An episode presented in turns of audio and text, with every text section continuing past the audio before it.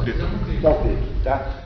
Então, uh, aí, um desses documentos aí que aí, eu queria muito que vocês é, se deixassem para depois, então, a gente não entra no mérito dele, tá? que é o, esse que diz ali, destino da alma após a morte. Não esqueça de trazer no próximo encontro, não, é? não deixe de trazer, e vamos falar um pouquinho do Crito. Antes de falar do Crito, eu queria passar os olhos com vocês por esse esquema que está aqui. Ó, tá? Esse esquema que está aqui é um esquema de grande utilidade, vamos fazer um resumo mais ou menos da, da, da filosofia platônica. É, o primeiro problema da filosofia platônica é que nós temos que, aos pouquinhos, adquirindo uma, uma sensibilidade para diferenciar o pedaço socrático e o pedaço platônico. Porque essas duas, é, esses dois indivíduos estão misturados. Há determinados diálogos em que não há a menor dúvida sobre quem está falando. Às vezes é Sócrates, às vezes é Platão. Há, no entanto, uma série de diálogos em que há uma mistura já mais ou menos, é, digamos, invisível. É, você pode aos pouquinhos desenvolver uma habilidade para isso, mas compreendam que isso é tipicamente um problema meio insolúvel. Esses, esses Vilamovits, entendeu? Essa, essa, essa turma de filólogo alemão passaram a vida estudando esse negócio.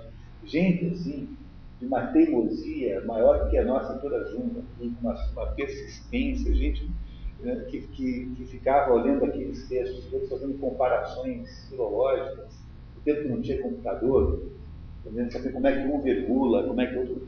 Coisas assim do arco da velha que a gente não imagina que alguém empreenda, né? atividades assim de enorme dificuldade.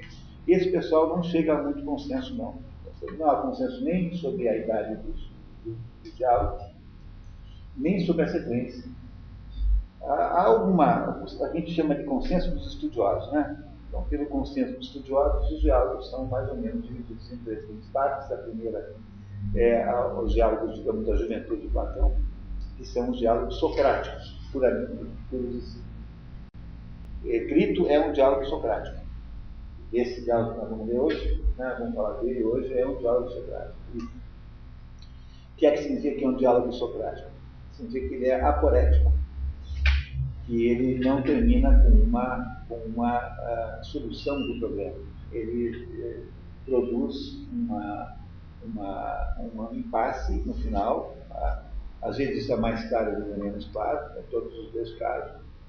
Então ele produz um impasse no final da, da, da história, eh, em que Sócrates, Sócrates não tem doutrina filosófica. Sócrates, eh, nós já estamos em acordo sobre isso, o projeto socrático inteiro é meramente um projeto de fazer a recuperação da identidade entre o logos, que é a palavra, portanto, a linguagem, né? portanto, a, a, a fala, né? portanto, a, o discurso. Né? O logos é, por extensão, o discurso. É fazer a recuperação da identidade entre o discurso e o ser, entre a, coisa. Nós já discutimos isso no último encontro aqui, se não me engano, né? Foi, né? Portanto, o projeto socrático é isso. Ele vive num momento em que está, está havendo uma contaminação generalizada de falsificadores do discurso. Quem são os falsificadores? São os sofistas, que são o principal alvo de Sócrates, sobretudo Protágoras e Gorgias, que são dois sofistas de maior, maior padrão, assim, da maior qualidade como sofista. É, e depois você tem, ah, você tem os retóricos, se parece muito com os advogados modernos, que são sujeitos discursadores para vencer causas. E você tem, finalmente, os erísticos. Erísticos são professores de delinquência intelectual, intelectual patifaria intelectual. Erísticos, que não é na frente, é, erísticos são aqueles sujeitos que ensinam a você enganar o outro. Né? ensinam a você deliberadamente distorcer um determinado raciocínio com o fim objetivo de enganar os outros. São professores, portanto, de falsificação da linguagem. Ah, para, para Sócrates, ah, esta, eh, digamos, eh, população crescente de falsificadores era o maior desastre que podia acontecer eh, na, na sua época, porque com a falsificação do discurso seria cada vez mais difícil obter qualquer conclusão é, conseguir manter né, qualquer conclusão objetiva sobre a realidade. É por isso que Sócrates quando se defende no seu articulador na apologia de Sócrates, ele diz assim, não, eu, eu, eu não, eu, eles, eles são sábios eu não sou, eu sou filósofo. E a diferença entre essas duas coisas é que o sofista, que é o sábio, o Sócrates, né? O sofista veio de Sócrates, já sabe. O, o sofista pensa que sabe alguma coisa, mas não sabe. E ele, como é filósofo, ele não é sábio, ele é amigo da filosofia. Portanto, ele é um sujeito que tenta obter alguma sabedoria, não é? está à procura dele. Isso o coloca numa categoria completamente diferente do sofista, tá? que é a categoria daquele sujeito que não sabe e que quer saber. No diálogo Lísite, Sócrates explica ao próprio Lísite que a filosofia não serve para qualquer, para um, porque o que, o que for sábio de verdade, como Deus é sábio, não precisa de filosofia. Pela mesma razão pela qual um santo não precisa de religião. Santo não precisa de religião. A religião católica não foi feita para santo, foi feita para os pecadores. É? Diz assim Sócrates Paralisa. Também a filosofia não serve para o sujeito que acha que. Oi, tudo bem? Tá. Ela também não foi feita para o sujeito que acha que, uh, que, que não precisa fazer nada, que já sabe tudo. Portanto, a filosofia, isso está em Lísito, né, no diálogo Lísito. A filosofia não serve para aquele que não sabe que, que precisa, e tampouco serve para aquele que já sabe. Porque esses dois aí nas duas pontas estão fora já do âmbito da filosofia, no sentido de procura da sabedoria. Que a filosofia se caracteriza pela procura da sabedoria e não pela posse dessa sabedoria. No fundo, quando Sócrates diz que ele sabe que nada sabe, ele está dizendo que quem só sabe alguma coisa é Deus. E que os outros todos procuram saber alguma coisa. E isso o põe numa, numa digamos, num nível ontológico humano e, e, e, humilde de alguma maneira. Né? A palavra humilde vem da palavra humus, humus é terra em grego. Né? Humus é terra. Humilde é aquele sujeito que tem uma, uma capacidade de eh, ligar-se, digamos assim, com, com o chão, com o lugar, com aquele mercado, que não tem uh, uma atitude imperial perante a vida. Portanto, para, para Sócrates, uh, tudo que interessava era produzir uma recuperação da identidade entre o Logos e a, e a coisa, ou então o Logos e o ser que vem a ser o mesmo modo, a mesma coisa. Logo, você tem que combinar com outros. E como é que ele faz isso? Pelo método de examinar, examinando o seu interlocutor. Esse método chama-se dialética. O que ele fará é fazer perguntas e, e, e contestações daquilo que o seu interlocutor diz, para que o seu interlocutor perceba-se em contradição. Como ele fez com Eudífone, que acabou percebendo que não sabia o que era piedade, logo não sabia o que era impiedade, logo não tinha o direito de acusar o pai de tal coisa. Não é? Como Sócrates, na verdade, não tem doutrina filosófica nenhuma, quando o diálogo chega apenas num impasse e acaba aporeticamente, já acaba num impasse sem solução, não, não, há, não há como ir em frente, né? É isso? Ah, então, ah, aí, ah, nesse momento, né? você uh, encerra o diálogo. E isso é marca de um diálogo socrático puro. Porque Sócrates, na verdade, não sabia também a solução do problema. O que ele sabia é que aquela solução que o outro dá está ruim, está errada. Então ele imagina que fazendo isso, faz um, uma espécie de sistema de, de, cortando pelas pontas, assim, até você eh, levar o seu interlocutor a perceber alguma coisa que é realmente verdadeira naquela situação. Isso é o método a, dialético de Sócrates, que é a sua grande contribuição. Alguma, alguma coisa pode ser, alguma coisa que simbolize a contribuição filosófica de Sócrates, é o método dialético, é isso. Não é? O método dialético é um método de examinar, exame, né? de examinar o outro. Por isso que um filósofo pode lidar com assuntos de que ele não entende nada. Tem lá um engenheiro da Petrobras falando sobre do carboneto. Se você apenas fizer perguntas a esse homem, né, investigando as suas afirmações, você irá eh, discutir hidrocarbonetos com ele sem que você entenda nada disso, porque ele é que irá percebendo as, as aporias em que ele vai se metendo, né? ele vai percebendo os becos sem saída em que ele se, se mete e vai, de alguma maneira, sendo capaz de reformar aquilo que está dizendo. Logo, o método socrático, no sentido dialético, é um método universal, ele serve para qualquer coisa. E é por isso que a vida de Sócrates foi completamente. Ele era, ele era herdou uma pedreira, do, ele era cortador de pedras, no sentido de civil, não no sentido de. Ele fazia isso, ele era, exemplo, um artesão, e ao mesmo tempo ficava na praça lá, é, servindo de interlocutor para quem quiser ouvir, embora nunca tenha cobrado nada por nenhuma aula que tenha dado na praça pública.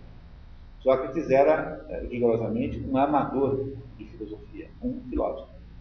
Um amador da sabedoria, portanto, um filósofo. É? Isso é Sócrates, a personagem, digamos, intelectual mais relevante da história. Porque não tivesse havido essa a sua existência e o seu sacrifício como bode expiatório, quando a sua concepção de mundo, a sua cosmovisão entra em desacordo com a coletiva, não teria sido fundada a filosofia. O ato de fundação da filosofia acontece, portanto, naquele dia, em 399 a.C., quando Sócrates foi condenado à morte. Esse é o ato fundador da filosofia. É, portanto, o ato individualmente mais importante na história do pensamento humano. A obra de Aristóteles, obviamente, é uma obra filosófica. Platão também. É, Sócrates não tem obra, não tem um, ele não tem uma, uma, uma, uma doutrina filosófica própria. É por isso que quando a gente começa a ler diálogos platônicos, em que o Sócrates chega num dado momento começa a fazer, é, fazer considerações doutrinais, então você começa a desconfiar que quem está falando aí já é Platão e que Sócrates, nesse ponto, é apenas uma espécie de boneco ventríloco através do qual Platão fala. Logo, há, há aí diálogos que são claramente platônicos, diálogos que são claramente socráticos. E há uma, um conjunto aí é, de diálogos na zona cinzenta, de modo que os, os, os, digamos, os estudiosos acabaram compreendendo Platão sempre em três períodos, o período, é, digamos, de juventude inicial, como quero chamar, o período intermediário e o período de maturidade. Alguns livros você consegue localizar porque eles trazem elementos que dão uma ideia da época. É, porque eles fazem menções a fatos históricos que haviam acabado de acontecer, por exemplo. É, e aí você consegue mais ou menos localizá-lo. Mas, mas o, o, digamos assim, haverá sempre uma área é, de polêmica em torno da sequência dos diálogos socráticos. Nesse caso aqui, o Crito, que é o diálogo que nós vamos estudar hoje, ele é um diálogo do período inicial, né, da juventude, portanto. Isso é mais ou menos consensual. Não há ninguém que tenha feito outra interpretação. O nosso Trasilo, que é o, o organizador das tetralogias, que é o método que nós estamos usando aqui, né, o Trasilo separou as, os, os livros por grupos de livros congêneres, embora eles possam ter idades diferentes. Então, o Fedon claramente é uma obra intermediária. É, o Fedon é uma, pode uma função de menções a outras obras, ou seja, não pode ter sido feito antes das outras, e aí assim por diante. Logo, você tem aí é, já aí uma, uma, uma, perda da correspondência assunto e, e, e. Não é? Até agora, os três diálogos que vocês leram, que é Eutífano, apologia e Crito são diálogos, estamos na mesma época. Agora o Fedon irá romper isso, né, que é o próximo, próximo diálogo. Apenas para que a gente consiga ainda manter uma certa memória aqui do nosso, do nosso pensamento, tem aí um, um esquema é, platônico, que está aí para vocês receberem, né, que é o esquema platônico número 13, todos encontrados, né? em que você tem aqui um resumo, digamos, da última forma da teoria platônica das ideias. A gente tem a tendência a achar que a Platão restringe-se a isso. Isso aqui é absolutamente platônico e não é socrático. Então, toda vez que cabe na boca de Sócrates a defesa de alguma de algum conteúdo platônico. É, é Platão que está falando, não é mais Sócrates. Não é? Sempre, a gente vai aos pouquinhos adquirindo uma sensibilidade para isso, viu? não tem preocupação com isso. Não, porque essa obra é para o resto da vida. Não é? Para o resto da vida. Mas há, aí há de tomar um cuidado de não acreditar que Platão se restringiu completamente à teoria das ideias. A parte platônica dos diálogos não se restringe exclusivamente à teoria das ideias. Até porque, no final, os diálogos mais longos, que é Leis e República, para vocês que esses dois aí são maiores do que toda a outra obra, Leis e República são os dois mais longos diálogos, os outros estão todos médios ou pequenos. É um diálogo médio, é um que, pela experiência que nós vamos em São Paulo, nós estamos conseguindo ler em três, em três noites. É, é, claro que eu falo demais, né? Eles lá em São Paulo, é, vocês aqui certamente têm um coordenador menos é, falante que eu, que eu acho que o Silvio fala menos que eu, você interrompe, interrompimento. E, então eu, eu penso que talvez deva haver um diálogo como ou ou o, o, o, o Carmes, por exemplo, é, em duas, em duas é, sessões vocês aproveitarem bem o tempo e tal. Mas é assim, de duas a três, os diálogos médios. Ah, os diálogos grandões de decisão, eles são no final da vida, e são diálogos onde a teoria das ideias já está muito diminuída e muito menos importante relativamente ao resto.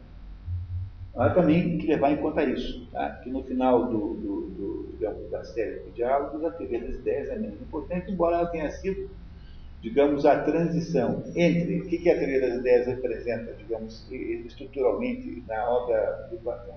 Ela é a transição entre a obra socrática pura e a, a obra política no final, porque no final, no, no, total, no final das contas, Platão tem uma obra de natureza política, no sentido nobre da palavra, no sentido grego, né? Quer dizer, as leis e a república são, uh, os dois livros são, são, são um modelo político para o mundo, né? é um modelo de, de gestão da, da, da, sociedade. Compreenderam? Platão começa, então, é, acompanhando Sócrates naquilo que Sócrates tinha de único, que era a ideia da recuperação da identidade do Logos com, com o ser, e termina a sua vida fazendo a mesma coisa, mas agora fazendo a identidade do Nomos com a Physis. Entenderam isso? Quer dizer, no final da vida, no final do processo, Platão lida com uma outra identidade que é entre a lei, nomos, nomos é lei em grego, nomos como a gente fala assim, nomos, né?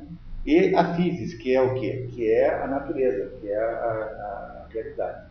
Portanto, para Platão, não se pode imaginar que o sistema de leis seja uma, uma, um, sistema apenas de conveniência, você obedece às leis porque você obedeceria às leis porque é mais vantajoso fazê-lo do que não fazê-lo, do ponto de vista da relação custo-benefício, é, da transgressão e do castigo. Para Platão, essa é uma ideia horrível, é uma ideia inaceitável. Então, Platão acha, na verdade, que o cosmos e a humanidade são, digamos, são amigos um do outro. Há uma amizade entre o cosmos e a humanidade, e essa amizade significa que a vida humana precisa de alguma maneira está estruturado em torno do cosmos, das regras cósmicas. É isso que o Werner Jäger, na Paideia, é, tenta ensinar sobre Platão. Qual é o aspecto de Paideia de Platão? O aspecto educacional. Paideia significa educação, no sentido grego da palavra, cuja, cuja palavra moderna mais próxima é Bildung. Essa palavra alemã, Bildung né, que é uma formação mais do que uma educação, é a palavra moderna que melhor define que seja paideia né, para Platão. Então, é, ele transfere essa identidade socrática entre o logos e o ser para uma identidade entre a physis e o nomos. Physis é a natureza, portanto, as coisas como, como são, e o nomos a lei. A lei não pode ser, não pode ser, uh, digamos, oposta aos princípios que governam a ordem geral das coisas. Tem de haver, portanto, uma afinidade profunda orgânica entre uh, o modo como você constitui a sociedade e o, o, a regra geral do cosmos. Isso é Platão no final da vida. Entre essas duas pontas, a primeira que não é Platão, é Sócrates, e essa última, que é aquela em torno da qual ele morre, tanto é que você pega a carta número 7, que é a única, a única, o único relato biográfico do próprio Platão, porque o, o que nós sabemos sobre esse pessoal antigo vem tudo lá do Diógenes Laércio. Mas o Diógenes Laércio escreveu um livro muito interessante, aliás, tem lá umas fofocas sexuais, assim, tal. Não, não, não daria para não ter, né? Mas é, não, é, não é um livro ruim, não. Não é um livro, é um livro que tem, uma, tem até um certos momentos extraordinários. Né? Ele escreveu um livro chamado A Vida dos Grandes Filósofos.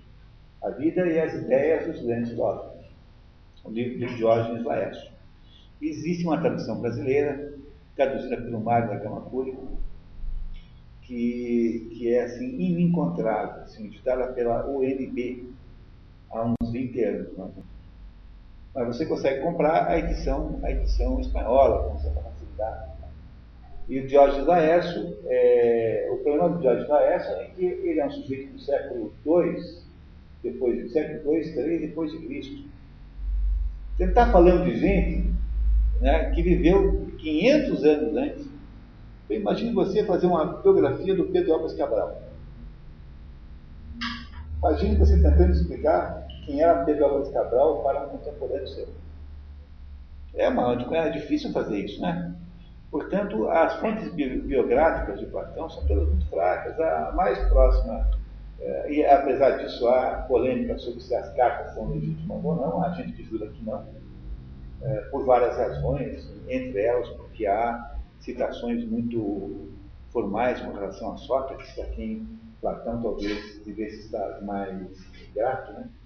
Mas não sei se essa é uma prova, seja como for, escreveu-se já pilhas e pilhas de livros para tentar é, provar a, a, tese e a contra-tese de que o, as cartas de Platão, que são 12, é, possam ser legítimas ou não. A única carta que faz alguma diferença é a 7.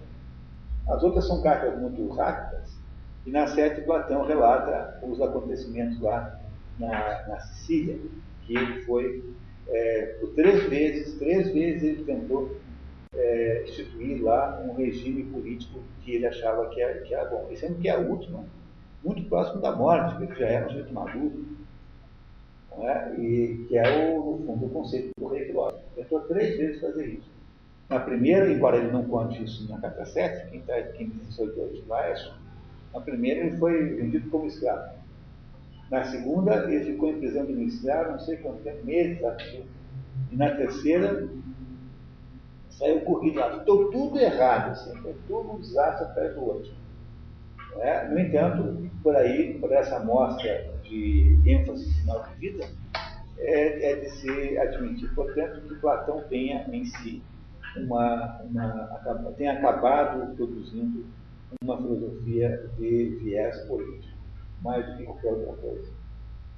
Embora a teoria das ideias seja, funcione ali como, como, como teoria de transição entre uma coisa e outra. E essa teoria das ideias está aqui, sintetizada aí nesse documento que vocês receberam. Reparem que coisa interessante aqui. Ó. Não é? Então, a, de modo geral, chama-se esses três movimentos de navegações. O primeiro, o primeiro navegação, menos o terceiro, não se fala muito em terceira navegação, porque de fato não havia uma terceira navegação lá no, no fundo, a ideia aqui é uma analogia com a, com a, com a da, da, navegação náutica, em que a primeira navegação é a versão a velas, que é aquela, assim, mais econômica e mais racional, inclusive. E quando não tem vento, você faz a navegação por remo, é, que é a segunda navegação. E não há uma terceira navegação. Né? Vamos chamar aqui de terceira navegação, mesmo que é, extrapolando a analogia, não é? porque a analogia, afinal de contas, são só analogias, não merecem grande consideração. E aí você tem aí a primeira navegação, que é aquela que fizeram os tais os pré-socráticos, teriam feito os pré-socráticos, os fisiocratas, os, os, os uh, filósofos naturalistas. Não é? E esses, esses aí feito a primeira navegação, que é a compreensão do mundo sensível. O mundo sensível é esse mundo que os nossos sentidos percebem. Eu posso tocar, eu posso ver, eu posso sentir o odor, que eu posso é, ouvir. Esse é o mundo sensível. É aquele mundo que é, aparentemente é o único que existe. É claro que para uma pessoa, digamos, muito material, é o mundo que existe, só esse mesmo. Não tem outro mundo sensível, não tem outro mundo a não ser esse. Esse mundo sensível é o primeiro âmbito existencial, digamos assim, que é aquele que os, os é, pré-socráticos, então, se dedicaram a entender. Ele é composto de objetos sensíveis, né? Reparem aí, temos aí uma isso, objetos, coisas sensíveis, e é um mundo de multiplicidade enorme, porque cada objeto sensível é, é, é um, é, está separado dos outros, portanto é individual. Por esse critério, então, você tem em Londrina 500 mil pessoas. É? Você tem no Brasil 185 milhões de pessoas. No mundo você tem 7 milhões de pessoas, assim, assim quiser. Logo, o mundo, do, o mundo sensível é de natureza múltipla. Obrigatoriamente ele é múltiplo. E isso é apenas uma ilusão. Dizer, não é que seja uma ilusão, ele fato existe assim mesmo mas ele, você não pode imaginar ah, o mundo sensível como um mundo objeto de pensamento filosófico.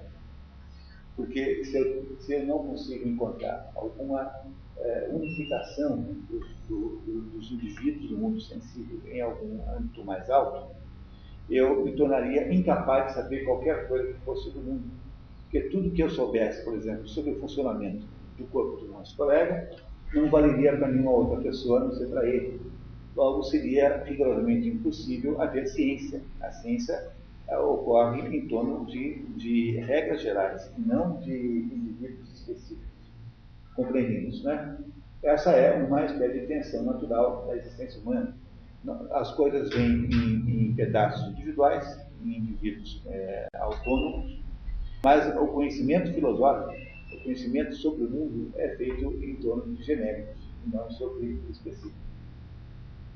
E, e é por essa razão que convencionou-se dizer que o que Platão faz na sua filosofia, depois que ele começa a produzir a sua própria filosofia, é uma, simbólica, analogicamente, uma segunda, segunda navegação, que é o que? É a descoberta e um mundo inteligível, que é o mundo das formas e das ideias. Esse mundo inteligível é um mundo que não pode ser é, percebido pelo nosso sentido, só pode ser é, compreendido pela mente e não pelos sentidos. Quase todo mundo que estuda isso, se você pegar qualquer manual aí de escola, você vai chegar à conclusão de que o Platão acabou aí né, que ele acaba nesse segundo andar, ali, na segunda navegação, porque ele, ele teria, com isso, esgotado o problema, ele teria encontrado, portanto, uma, uma unicidade, uma, uma, uma unificação é, nesse, na, na, ideia de gênero, na ideia de, de espécie, por exemplo, que são universais. Por exemplo, o que é que unificaria todos os cachorros que existem no mundo sensível, os cachorros reais? é uma, um cachorro genérico chamado, que teria, seria a expressão, digamos, completa da cachorridade. Como esse cachorro genérico não existe, é, não é sensível, nós não podemos nem descrever de tal como é. Porque, afinal, ele é uma criatura apenas inteligível, não é sensível. Logo, não está em lugar nenhum, embora esteja em todos os cachorros, ao mesmo tempo.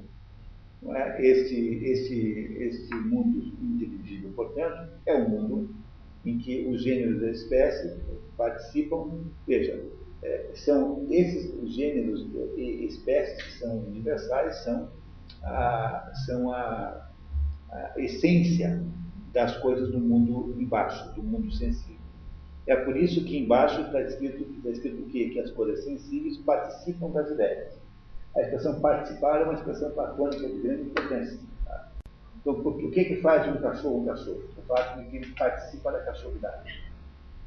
O que, que faz de um ser humano um ser humano? O fato de que ele participa da humanidade. É? O que faz de uma cadeira uma cadeira? O fato de que ela participa da cadeiridade. É claro que aí nascem problemas muito difíceis de solucionar, como, por exemplo, saber se ao, ao mesmo tempo que tem lá uma, um mundo, um mundo, um mundo inteligível, tem lá uma esquilidade que é, resumiria todos os esquilos, se também tem lá a cadeilidade, porque a cadeilidade é um produto de técnica, é um produto, portanto, da, da arte humana, e o esquilo é um produto da natureza. Há uma diferença muito grande nessas duas coisas. E é algo que você pode debater esse assunto dessa vez também, porque aí só tem dúvida, né? é isso? Mas o que interessa é que isso que está no mundo, segunda navegação, no mundo sensível, no mundo inteligível, é a, a, o modelo para as coisas que estão embaixo. Tá? As coisas que estão embaixo no mundo sensível. É o modelo disso. Mas o problema dessa ideia é que parecia que Platão havia resolvido criando uma unicidade, tá? criando uma unidade geral de as coisas.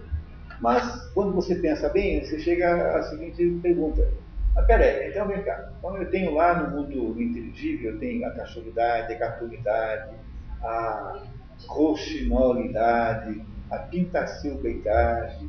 Eu tenho, eu tenho então todas essas coisas, não tem? Eu não estou falando também do mundo dos mundos. Também tem uma multiplicidade de essências. Não é? Também há uma multiplicidade de essências nesse nível é, Pô, mas se é uma multiplicidade de essências, então eu ainda não cheguei a unidade nenhuma, de verdade. É por isso que é necessário você supor que haja uma terceira, um terceiro nível de navegação, que de modo geral não é chamado assim, né? e que teria sido então o objeto da escritoria, a graça dogmata, ou seja, das ideias não escritas, dos ensinamentos não escritos de Platão. Que Platão tinha ensinamentos não escritos, disso você pode ter certeza absoluta, ou muito próxima da absoluta. Porque Aristóteles o, o revela diretamente na, no capítulo 4 da Física.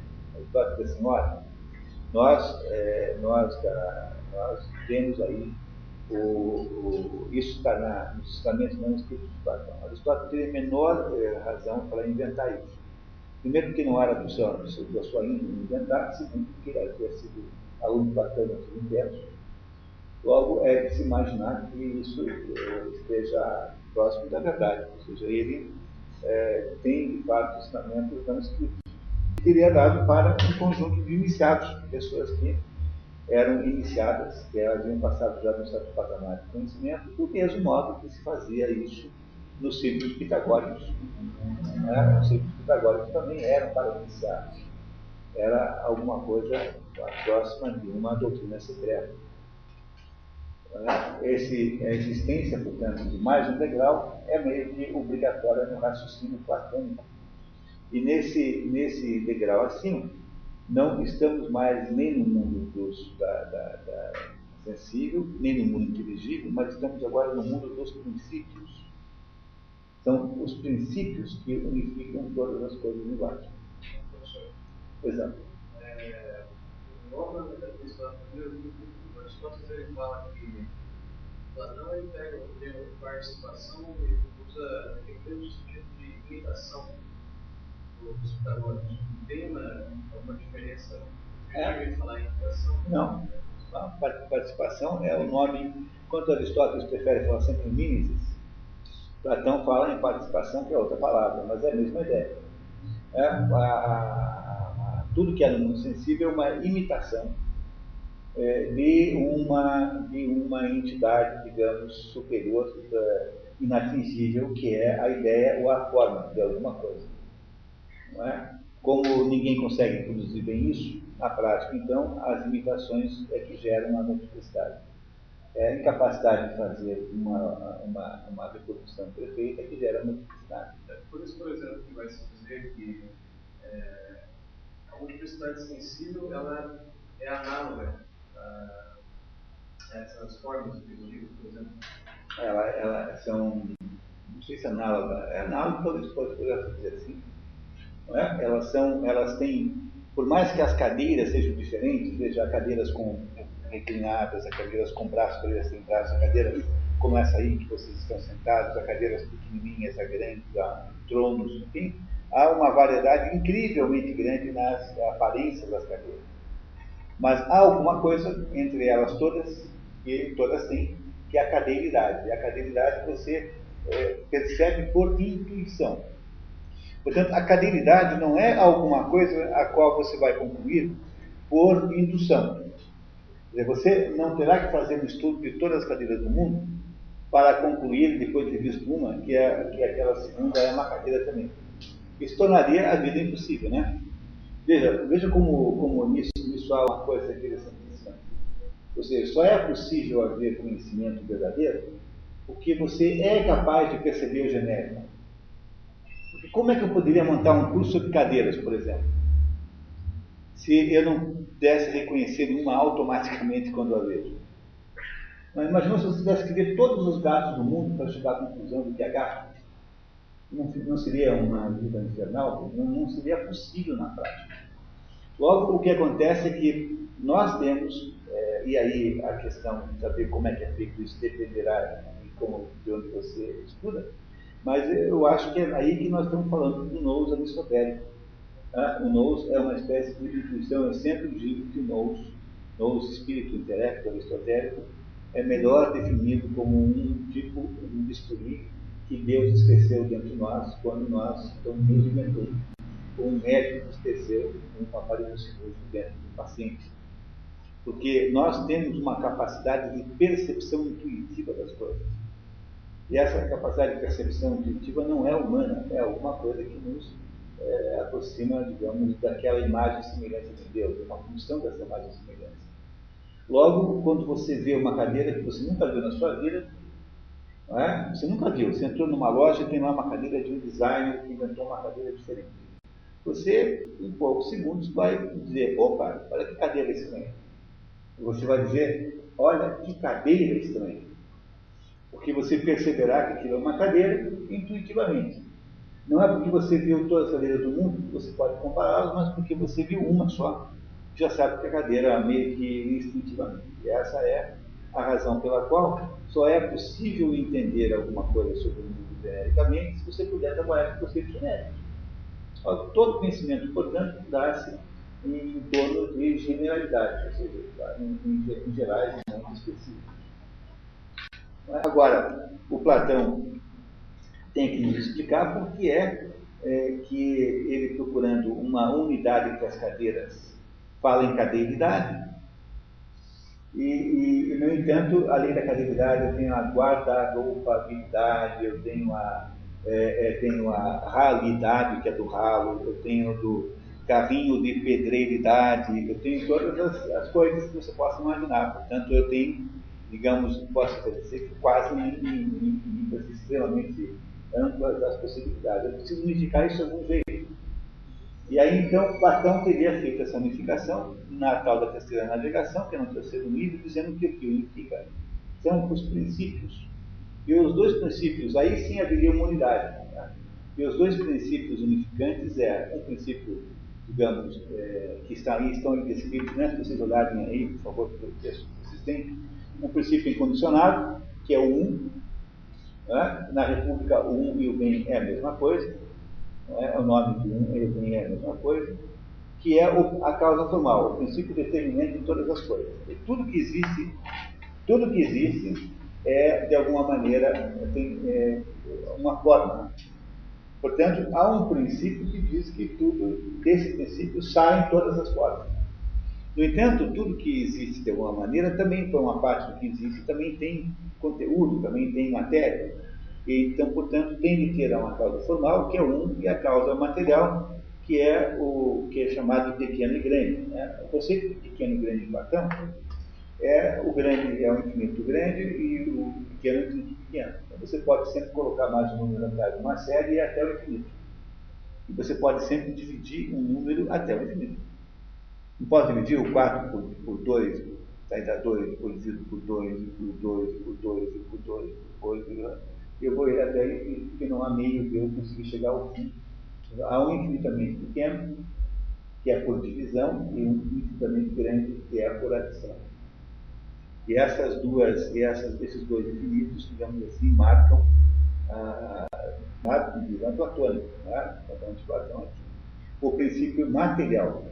Portanto, é aí então que está, dentro desta, dentro desta interpretação aqui, você tem em esboço já a ideia do sínulo aristotélico, a ideia de que a, as coisas têm a, a substância, a ousia, né?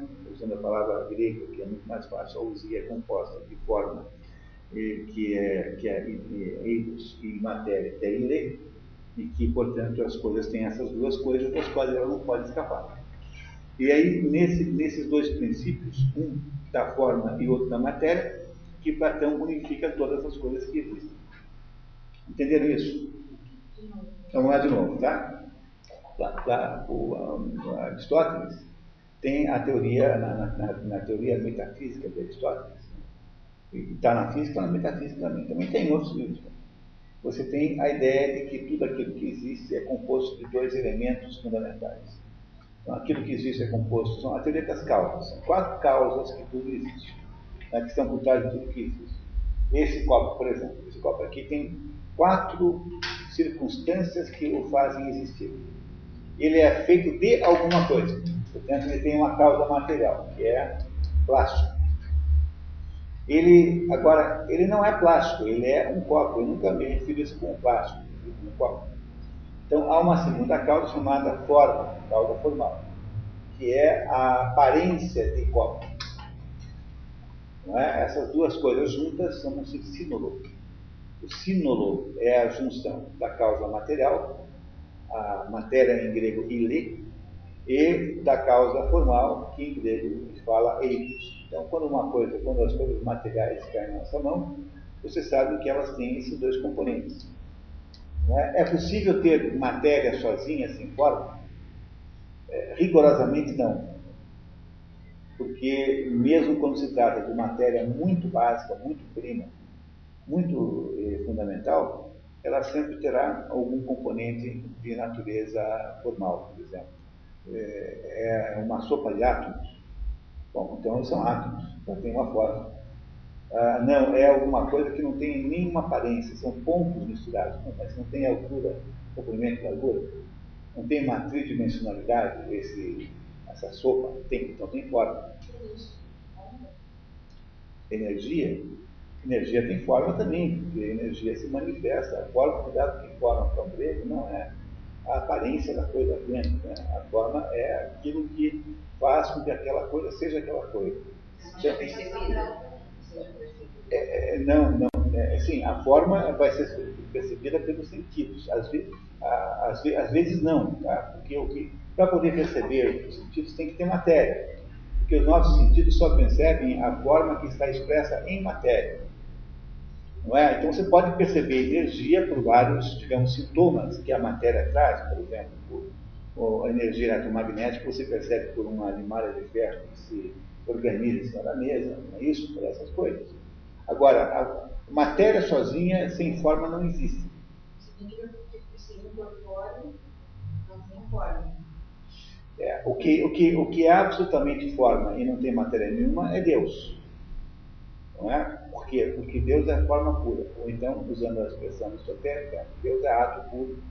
Deus é intelectia pura intelecto ou ato puro é o que Deus é. Deus só tem forma, Deus não tem matéria. Portanto, Deus não pode ser sentido pelo, percebido pelo sentido. Deus, é, isso equivale ao conceito cristão. Veja, que o conceito cristão de Deus não é um conceito é, panteísta. Quando você diz assim que tudo é Deus, você pega aí um budista, por exemplo. budista é, que não tem um conceito de Deus como nós temos, ele acha que Deus é mais ou menos todas as coisas juntas. Portanto, ele tem uma visão panteísta do que seja Deus. Pois essa é uma ideia profundamente contrária à visão cristã, porque a visão cristã é de que Deus é criador e não faz parte da criatura.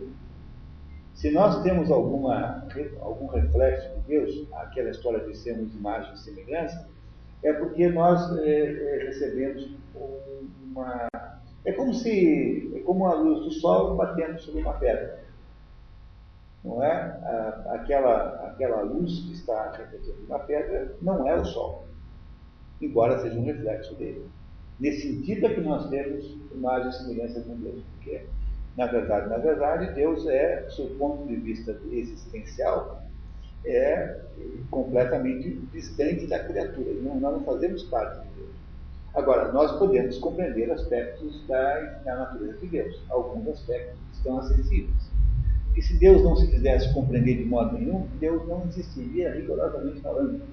O que nós não podemos imaginar é entender Deus como um todo. Portanto, o cristianismo é completamente não panteísta. Né? Do cristianismo é que o mundo que, que, está entre nós, incluindo os nossos corpos, né, que sedeia os nossos corpos e os nossos corpos propriamente vivos, é um mundo, é um mundo é, que não coincide com a, a, a existência de Deus.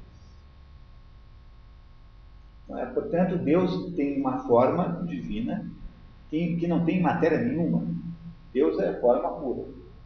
É? As outras coisas são o quê? Ou são sínodos, que são claramente a junção da matéria e da forma, como esse copo, por exemplo, ou então são apenas matéria. A matéria é uma substância, a matéria é ousia, ela é uma ousia no sentido fraco da palavra, diz Aristóteles, na metafísica.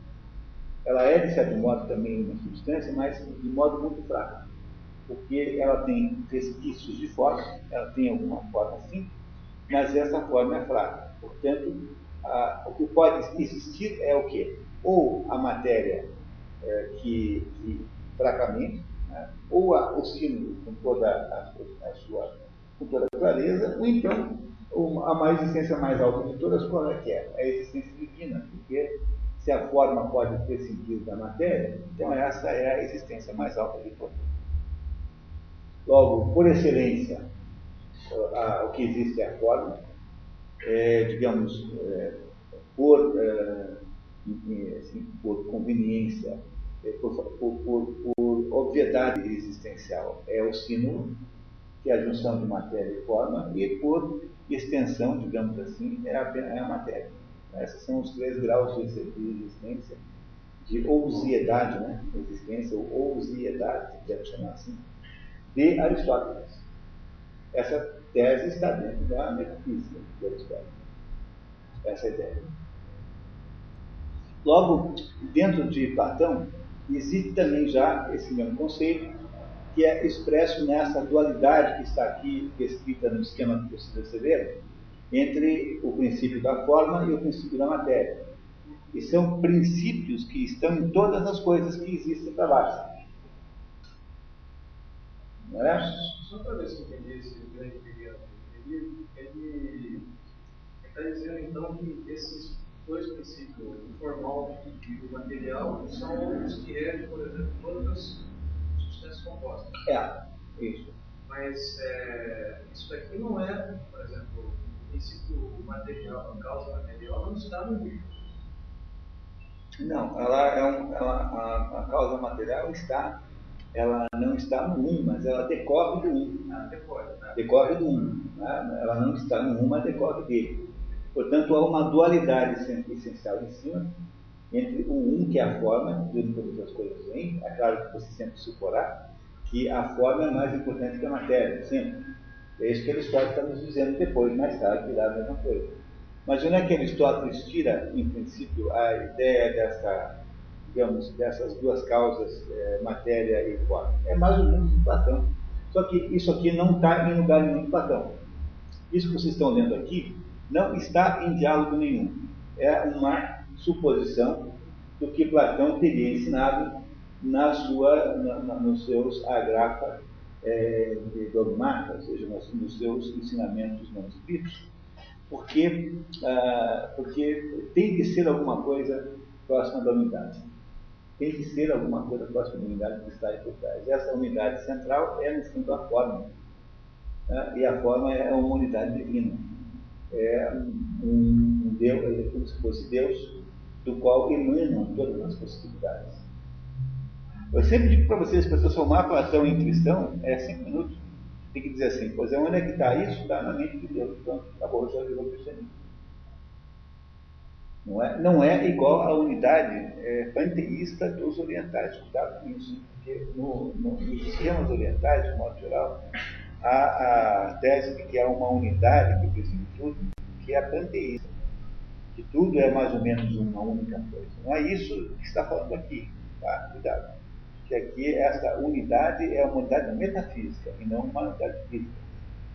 Para Platão, o mundo embaixo é, da primeira navegação, o mundo físico, é uma espécie de ilusão. É, para o, cristão, para o cristão não é. Para o cristianismo, o mundo material não é ilusório. Ele tem que ser vivido completamente como um mundo real. real, real. Mas para Platão é mais, mais ilusório e mais teórico do que é para o cristão. Esse mundo aqui embaixo que nós vivemos. Platão tinha uma ideia de transcendência mais radical do que tem um cristão. Isso é uma coisa interessante de se mencionar, porque há de fato aí uma diferença de perspectiva nisso. Para um hindu, há mais ilusão no mundo material do que, do que para um cristão. Um cristão tem, um cristão eh, tem de partir do pressuposto de que esse mundo real existe de verdade. Esse mundo real não é uma nós existimos de fato dentro dele. O que você não pode é declarar-se habitante permanente dele. Porque continua havendo no cristianismo a dualidade céu e terra. Mas a terra não é uma ilusão, é algo concreto para o cristianismo. Para Platão é mais ou menos ilusório. Esse mundo de baixo é um mundo meio ilusório. No fundo, o que interessa é ficar em cima. Por isso é que Platão vai ensinar a primeira linha, por exemplo, a terceira navegação, apenas aos iniciados. Ele vai, no fundo, fazer o quê? Ele vai fazer comentários de natureza pitagórica, e, e é aquilo que eu digo sempre, talvez a melhor de todas as aproximações, é, ou pelo menos das que existem, né? É, sobre o que Platão teria ensinado no mundo dos princípios, é o que está no livro do Mário Ferreira dos Santos a sabedoria das leis eternas. Essas leis eternas é que seriam possivelmente as leis que estabelecem os princípios que regem todas as coisas. Olha, se uma lei estabelece princípios, ela não pode pertencer ao mundo, ela tem que estar fora desse mundo. Porque para que ela estivesse dentro, se estivesse nesse mundo, teria que ter uma lei outra que a antecedesse e que a explicaria a si própria. Logo, você entraria numa procura infinita e alguma coisa que nunca é, pode ser descoberta. Então, agora é preciso supor que tudo que aí na segunda e na terceira navegação sejam, na verdade, elementos é, externos ao mundo que nós vivemos aí. Então, bom, então, portanto, elementos permanentes. São elementos sob, os, é, digamos, a, sob a, a autoridade da metafísica e não sob a autoridade da física. Isso que a física, no sentido aristotélico da palavra, no sentido grego da palavra, explica e analisa, é só aquilo que está aqui no âmbito da primeira navegação. Por isso que os pré-socráticos só conseguiram ir até aí. Lembrando sempre que essa expressão pré-socrático é uma espécie de simplificação que você não pode, de modo nenhum, colocar uh, Pitágoras nisso, a não ser, é claro, como cronologicamente antecedendo Sócrates, mas não como é, como, como conteúdo, Pitágoras é um sujeito que está lá no primeiro linha, lá na primeira linha. É, o Pitágoras é um sujeito lá da terceira navegação. Platão tornou-se um pitagórico. Quando fez as suas viagens, entrou em contato com os pitagóricos e aprendeu uma porção de coisas. Dos pitagóricos, propriamente Agora, a ideia de grande e pequeno é uma ideia associada ao fato de que há dois infinitos possíveis ao infinitamente grande e o infinitamente pequeno, que são infinitos teóricos, porque infinitos reais não existem. A não ser onde? No mundo que não é esse mundo, no mundo metafísico, Deus é infinito. É, agora, para um grego, sempre lembra que infinito não é uma expressão é, que tenha, para um grego, a ideia de infinito é alguma coisa que não foi finita ainda, não foi não foi terminado, portanto é uma coisa imperfeita. O infinito é a marca da imperfeição e não a marca da perfeição. É exatamente o contrário do que nós pensamos. Entende? Para nós, o infinito é Deus, por isso é que nós vemos uma perfeição em Deus, que é uma, uma incapacidade de você. É, infinito é aquilo que não tem fim, não tem limitação, não tem é, fronteira. Isso é Deus só que, que é assim. Quando você olha do ponto de vista da falta de limitação, é positivo. Mas para um grego, uma coisa que não tem limitação é alguma coisa que não adquiriu forma. Portanto, não tendo adquirido a sua forma é, final, ela é naturalmente imperfeita. Bonito. Pois não. Sei muito bem, né? É, falando do ponto de vista filosófico, pode dizer que o, a ideia de inferno no cristianismo é a solução dessa forma? No cristianismo? É.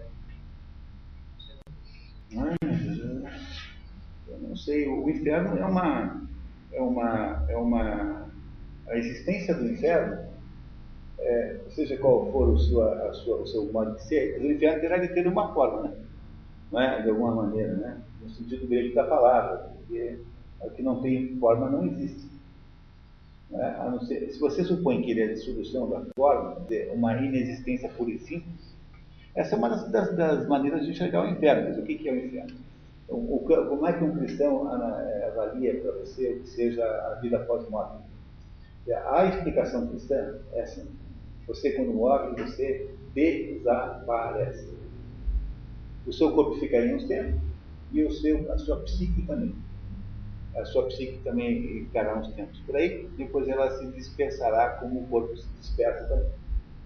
Se você recebeu ritos funerários bem feitos, então você não vai virar um fantasma. O que se chama de fantasma, o fantasma dos espiritistas são esses psíquicos mal, mal é, cuidados. Aí onde é que você ficou? Você ficou em dois lugares só um lugar precário, que é na memória das pessoas que te conheceram, e num lugar é, permanente, que é na memória de Deus. No dia em que você, no dia do juízo final, né, Deus, é, se Deus lembrar de você, julgar que você é merecedor de lembrança, Deus, Deus ressuscita você. Como entre o momento em que você desaparece e o momento em que você já nasce, é, você não existe, então, para você, tudo funciona como se fosse dormir e acordar no dia seguinte. Essa é a explicação, a explicação cristã do, da vida após a morte. Né? A explicação que o padre devia dar para as pessoas na igreja. Essa é a explicação oficial, digamos assim. Tá, se você supõe, então, que é, ter sido esquecido por Deus, que é a hipótese né, que equivaleria né, a ideia da dissolução da forma é o inferno, é, aí você tem razão. Né? Mas o problema é que o inferno tem que ter uma realidade qualquer. Porque ele, afinal de contas, é uma natural conclusão do, da, da existência do livre-arbítrio. Porque o livre-arbítrio não faria sentido se o livre-arbítrio não pudesse ser aceitável como conclusão para, a sua, para o seu desempenho o livre-arbítrio, que sentido teria o livre-arbítrio se você não tivesse do outro lado nenhuma espécie de consequência da sua, da sua livre arbitragem perante a vida? O inferno tem de existir de alguma maneira. Agora, não, não, sei bem como é. Depois que eu morrer, vocês me falam, me porque eu certamente saberei. Mas, mas por esses tempos ainda, eu ainda não sei bem o que é. Né? É isso? Aí você tem toda a espécie de formulação, digamos, especulativa sobre isso. Mas, sob o ponto de vista estritamente filosófico, você é obrigado a aceitar que exista um inferno como decorrência natural da existência de um livre-arbítrio. Se há livre-arbítrio, haja haver um inferno. Porque, afinal, qual seria o sentido da livre-arbítrio? Não existisse consequência para o próprio. Agora, como é exatamente? Se é apenas uma dissolução eh, da forma para sempre, se é o seu desaparecimento mente de Deus. É, não sei se é isso também. Eu não sei sinceramente. É, não sei bem um pouco o que pensar. É, só, puxando um pouco o que o na aula passada, o, esse esquema aqui do, do da multiplicidade do poderia fazer, dá para se fazer uma analogia com a história da criação do mundo de Gênesis, é, supondo, por exemplo, que é, dentro da multiplicidade do indivíduo você tem vários indivíduos que formam uma espécie. E nesse caso, por exemplo, no mundo ele teria criado é, uma, um indivíduo específico. É, um uma, uma, que teria criado as espécies, né? E gêneros. Espécies, ah, esse é o, o, problema da interpretação é, de como é que o mundo, a, a, a cosmologia geral da, da, da, da, vida do mundo, né? Porque é, sempre digo o seguinte, né? há essa polêmica cretina entre criacionismo e evolucionismo, que não é uma polêmica verdadeira, porque no fundo essa história é assim. Os evolucionistas são teoricamente cientistas. Uma teoria científica é uma teoria que você apresenta e comprova, rastreia em argumentações, em, em demonstrações. Portanto, você precisa obter elementos que a comprovem. Né? Todo mundo que pede a eles que faça essa comprovação é automaticamente xingado de criacionista. Por quê? Porque o, o, eles não compreendem o seguinte: sob o ponto de vista religioso, Deus criou o mundo. Como foi é absolutamente secundário. Se foi rápido, se foi devagar, se foi aos trancos, aos barrancos, não é? tanto faz, não é? é isso, vocês compreendem, né? Que para quem. A, a ideia de que tem questão sobre isso é que Deus criou o mundo. Há alguém que fez isso tudo, isso não pode ter sido inventado por si próprio. Aristóteles não pôde fazer a mesma conclusão. Aristóteles acha que o mundo é eterno. Portanto, que ninguém criou.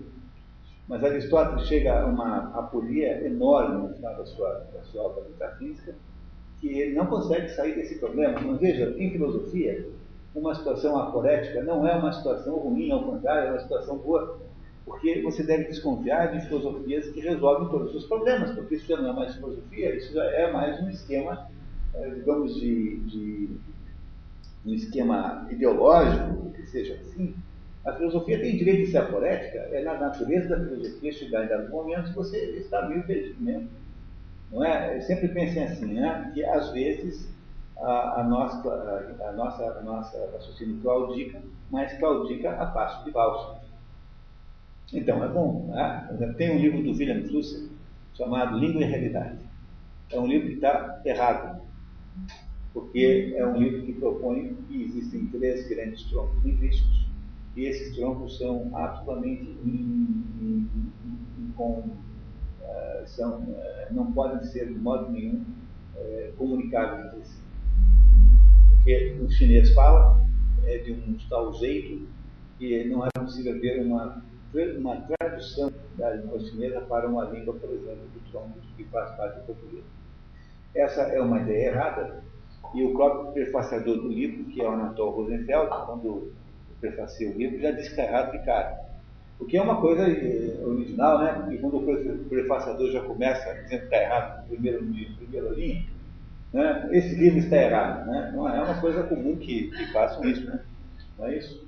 Mas o sujeito erra com tanta competência que é um livro magnífico, um livro que é uma beleza de ler, esse livro Língua e Realidade, que é para você entender o conjunto de problemas que não estão resolvidos ali. Então, aquela, aquela história, né? Uma das condições para você poder adquirir uma, uma, um pouco de vida filosófica é você ter a capacidade de lidar com a dúvida, lidar com a aporia, lidar com o enigma, lidar com situações insolúveis.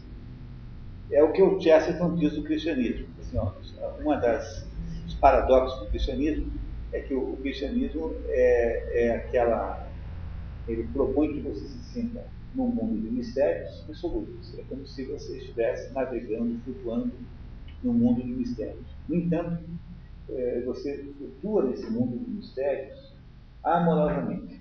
É como se alguém estivesse cuidando de você enquanto você faz isso. Vejam que, que maravilhosa é, a explicação que é essa sobre o cristianismo. Pois a mesma coisa que vale para o pensamento filosófico. Se você não consegue viver sem dúvidas, é muito difícil pensar qualquer coisa de filosofia, porque no fundo, no fundo você vai o tempo todo tropeçando em, em, em, em, becos sem saída. Às vezes tem que demorar até descobrir como é que faz para achar o caminho, e ninguém garante que o caminho será, será eh, encontrado. A, a coisa é que você não descobre nunca. Não é? Portanto, Portanto, o que há aí é, é se levar em conta isso, que há uma, há uma incerteza geral sobre as coisas. Né? É difícil de você chegar a conclusões finais. Por isso que Sócrates fala em filósofo. Filósofo é aquele sujeito que está tentando encontrar sabedoria. O processo de encontrar sabedoria é esse processo aí de campo de barrancos que você vai fazendo com prática. E essa é, me parece, a, a questão fundamental nisso. E isso está presente em todos esses três clássicos. Não é, não, é, não, é, não é estranho a isso aqui. Ao contrário, há muito mais situação aporética na filosofia antiga do que na filosofia moderna, em que inverteu-se, digamos assim, a regra geral do sistema. A regra geral do sistema é assim: é preciso estar o tempo todo enfiando a cabeça no mundo que é para você ir percebendo as coisas que você não percebeu ainda. É preciso navegar nesse mar de mistérios estar pronto para surpresas que podem vir pela frente. Pois a filosofia moderna acha que é preciso é, botar o mundo na cabeça. Ou seja, você pega um esquema qualquer, reducionista, um anelzinho do Sauron, do Senhor dos Anéis, e você tenta explicar tudo do ponto de vista psicanalítico, ou tudo do ponto de vista marxista, ou tudo do ponto de vista materialista, ou tudo do ponto de vista, sei lá, evolucionista. Logo, voltando só para completar o raciocínio, né? para alguém que, é, que está pensando em termos religiosos, que parte, portanto, de uma, de uma, de uma premissa axiomática, que é essa, que Deus fez o mundo. Todo, todo, tudo que possa ser dito em seguida não é mais assunto é, relevante, é apenas circunstancial. Então você pode ter várias maneiras de fazer a mesma coisa. Entre essas maneiras, há uma que é a criação instantânea do nada. É a criação do nada, por exemplo. Para Aristóteles, por exemplo, não há a menor dúvida de que a galinha vem antes do ovo. Aristóteles não tem a menor dúvida disso. Não é? Esse dilema da galinha e do ovo que é, na verdade, o dilema Tostines, moderno, né? é isso, né? Essa, esse dilema Aristóteles não tem. Aristóteles diz, olha, para poder ter um indivíduo que é em potência de uma coisa, que é o ovo, eu tenho que ter antes um indivíduo em ato. Portanto, a galinha precede o ovo. Como é que a galinha foi inventada? Pois está para ser definido como é.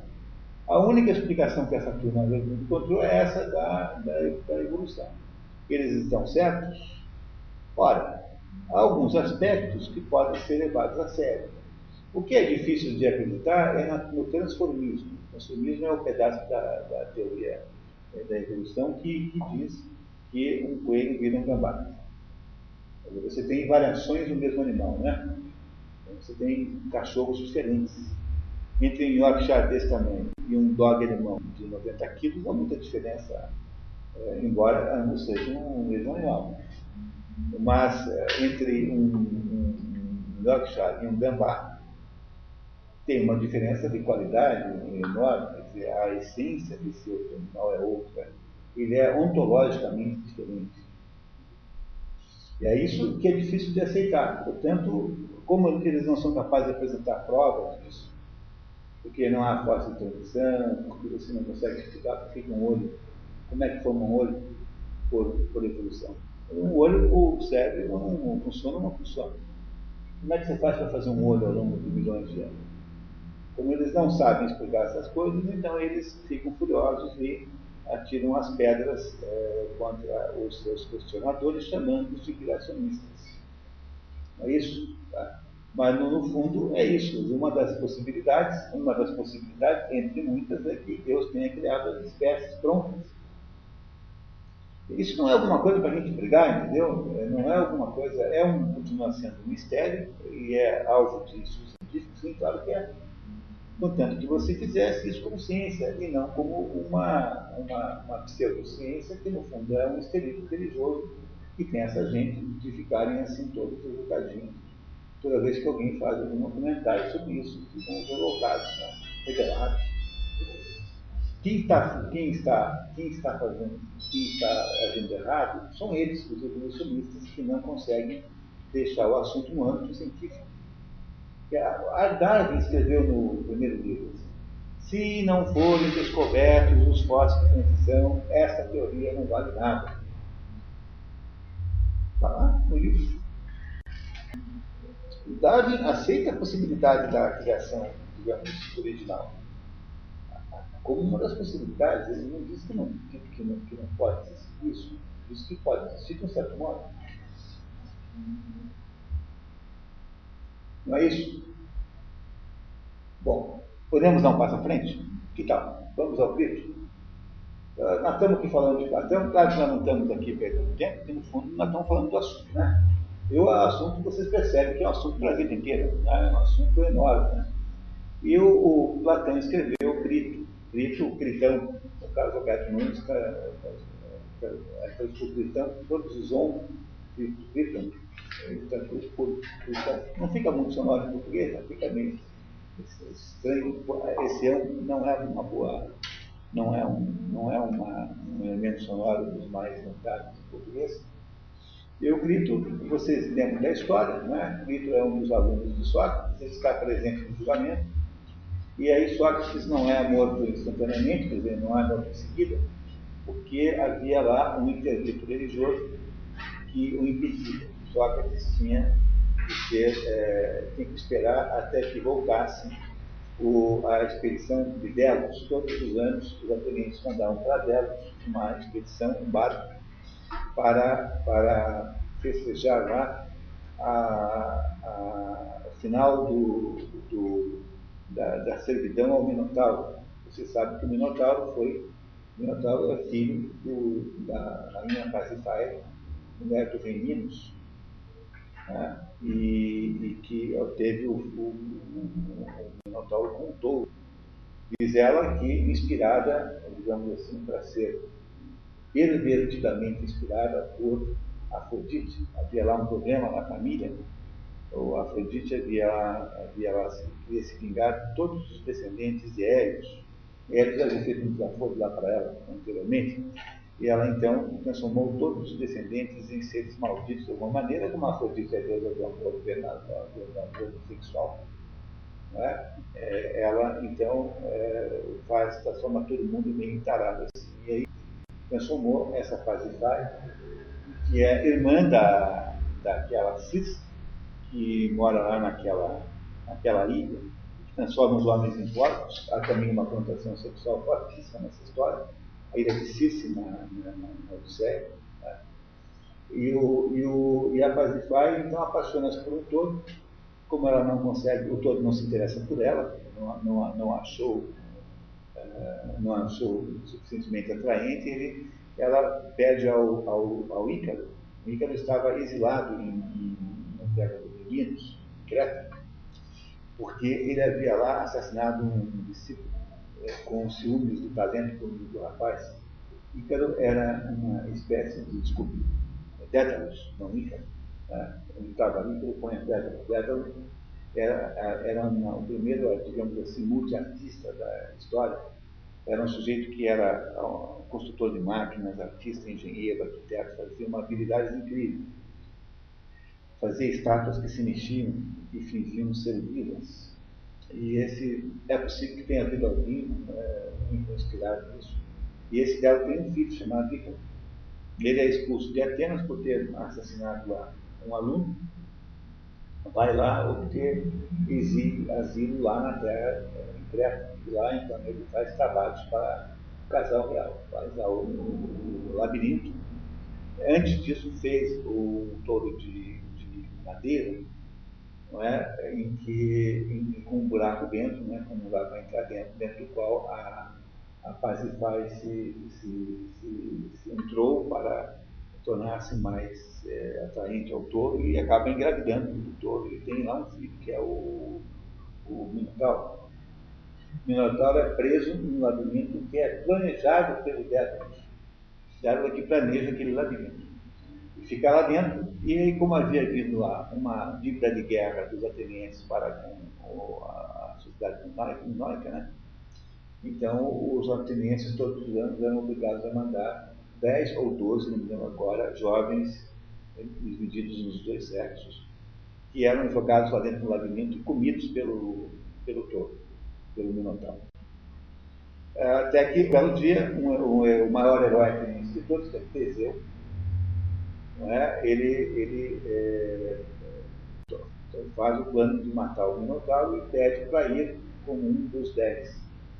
Chegando lá em Minos, ele seduz Ariadne, que é filha, irmã de, filha de Patrifai com, com, com o rei Minos. E essa Ariadne, então, faz, uh, faz um.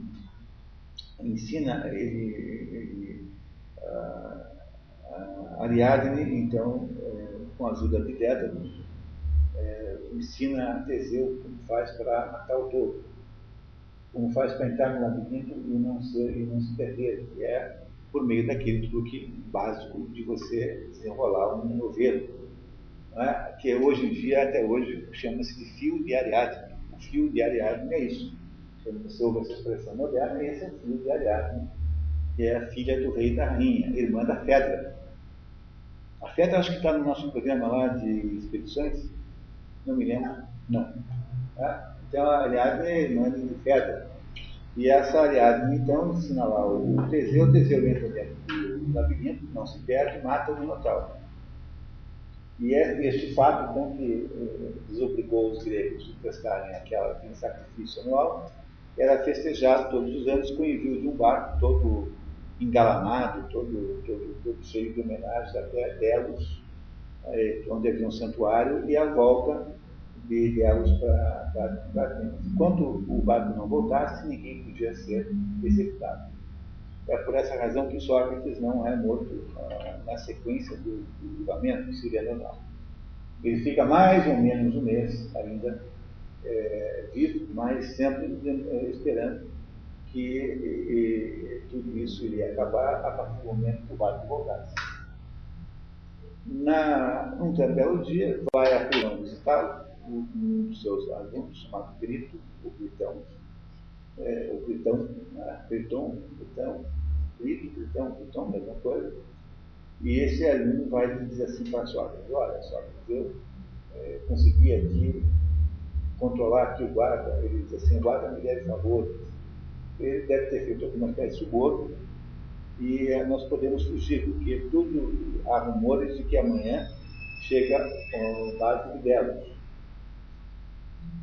Logo, Sócrates seria executado no dia seguinte ao de amanhã, né? porque a execução seria no dia seguinte da chegada do barco. E aí há um, um conjunto, há um diálogo entre Sócrates e Crito, é um diálogo só, só essas duas pessoas aparecem, em que Sócrates explica para Crito as razões pelas quais ele não pode, não é? ele não pode fazer isto que, que, que Crito está propondo. Não é isso, pessoal? Tá? Aí você deve ter lido né, o diálogo em que Sócrates arrola um conjunto de razões pelas quais ele não deve escapar e recusa a proposta. A recusa a proposta, eh, da qual o próprio Crito acaba se convencendo no final, sendo mais adequado, irá, irá, uh, irá, como é que diz, né? irá uh, causar como consequência natural uh, a morte de Sócrates daria dois dias. Que de fato o barco chega no dia seguinte, e no dia seguinte ao dia seguinte, há então o, o, o dia final, que é descrito no Fédon, que é de todos os diálogos socráticos, ele é um dos grandes diálogos, a, a, uma das nomenclaturas dos diálogos é grandes diálogos. Quais são os grandes diálogos? São aqueles diálogos cuja densidade, cujo conjunto tem uma relevância maior na compreensão da obra platônica. A Pétron é um dos grandes diálogos. O primeiro dos grandes diálogos nós vamos ver até agora. Porque a apologia não é um diálogo no sentido rigoroso da palavra. Apologia é uma reportagem jornalística sobre fatos acontecidos na morte de Sócrates, no julgamento de Sócrates. E o Fédon, então, que é a quarta obra que vocês terem lido, no nosso próximo encontro, né?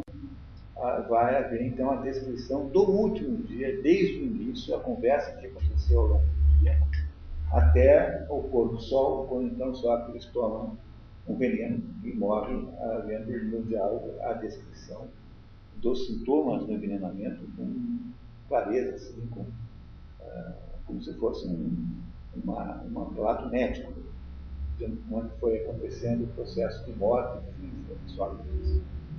Por isso é que o Fedon fecha esse primeiro conjunto de essa primeira tetralogia, primeiras quatro obras, porque o Eutífano fala do momento que Sócrates sabe do seu, da sua acusação contra ele por impiedade, o julgamento descreve o julgamento, o Crito descreve a tentativa de salvá-lo agora, e por fim o Fedon descreve a sua própria morte. E com isso vocês compreendem porque é que o Brasília resolveu é, escolher essas quatro obras como sendo a primeira tetralogia de Platão. É? E o, e o Crito, então, é, houve aquelas é, argumentações Sócrates, das razões pelas quais ele não deveria é, fugir. Vocês lembram de? A, a, mais importante qual é? Dizer, no seu ponto de vista do discurso socrático, né? É, chega um momento que ele fala da, não sei se é o mais importante, de que a transgressão da lei é, a validade das leis se encontra na consciência de cada indivíduo.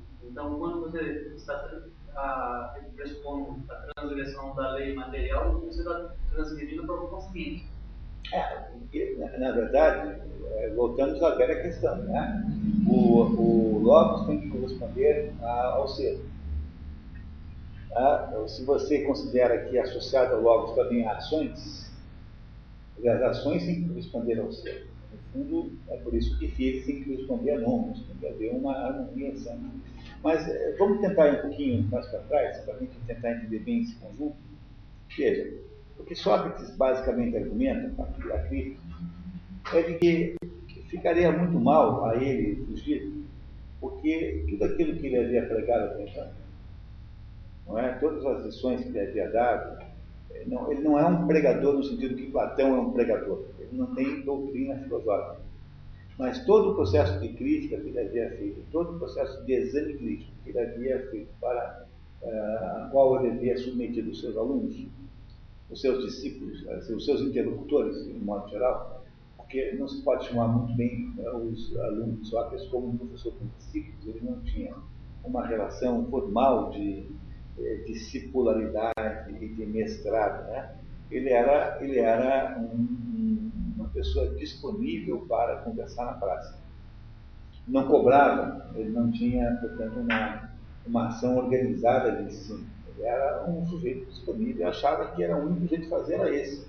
Ele não, ele não escrevia, não porque não soubesse, mas porque ele achava que filosofia era só aquele momento. Portanto, escrever filosofia não é necessário o Sócrates é apenas um, se você falar apenas é justo, né?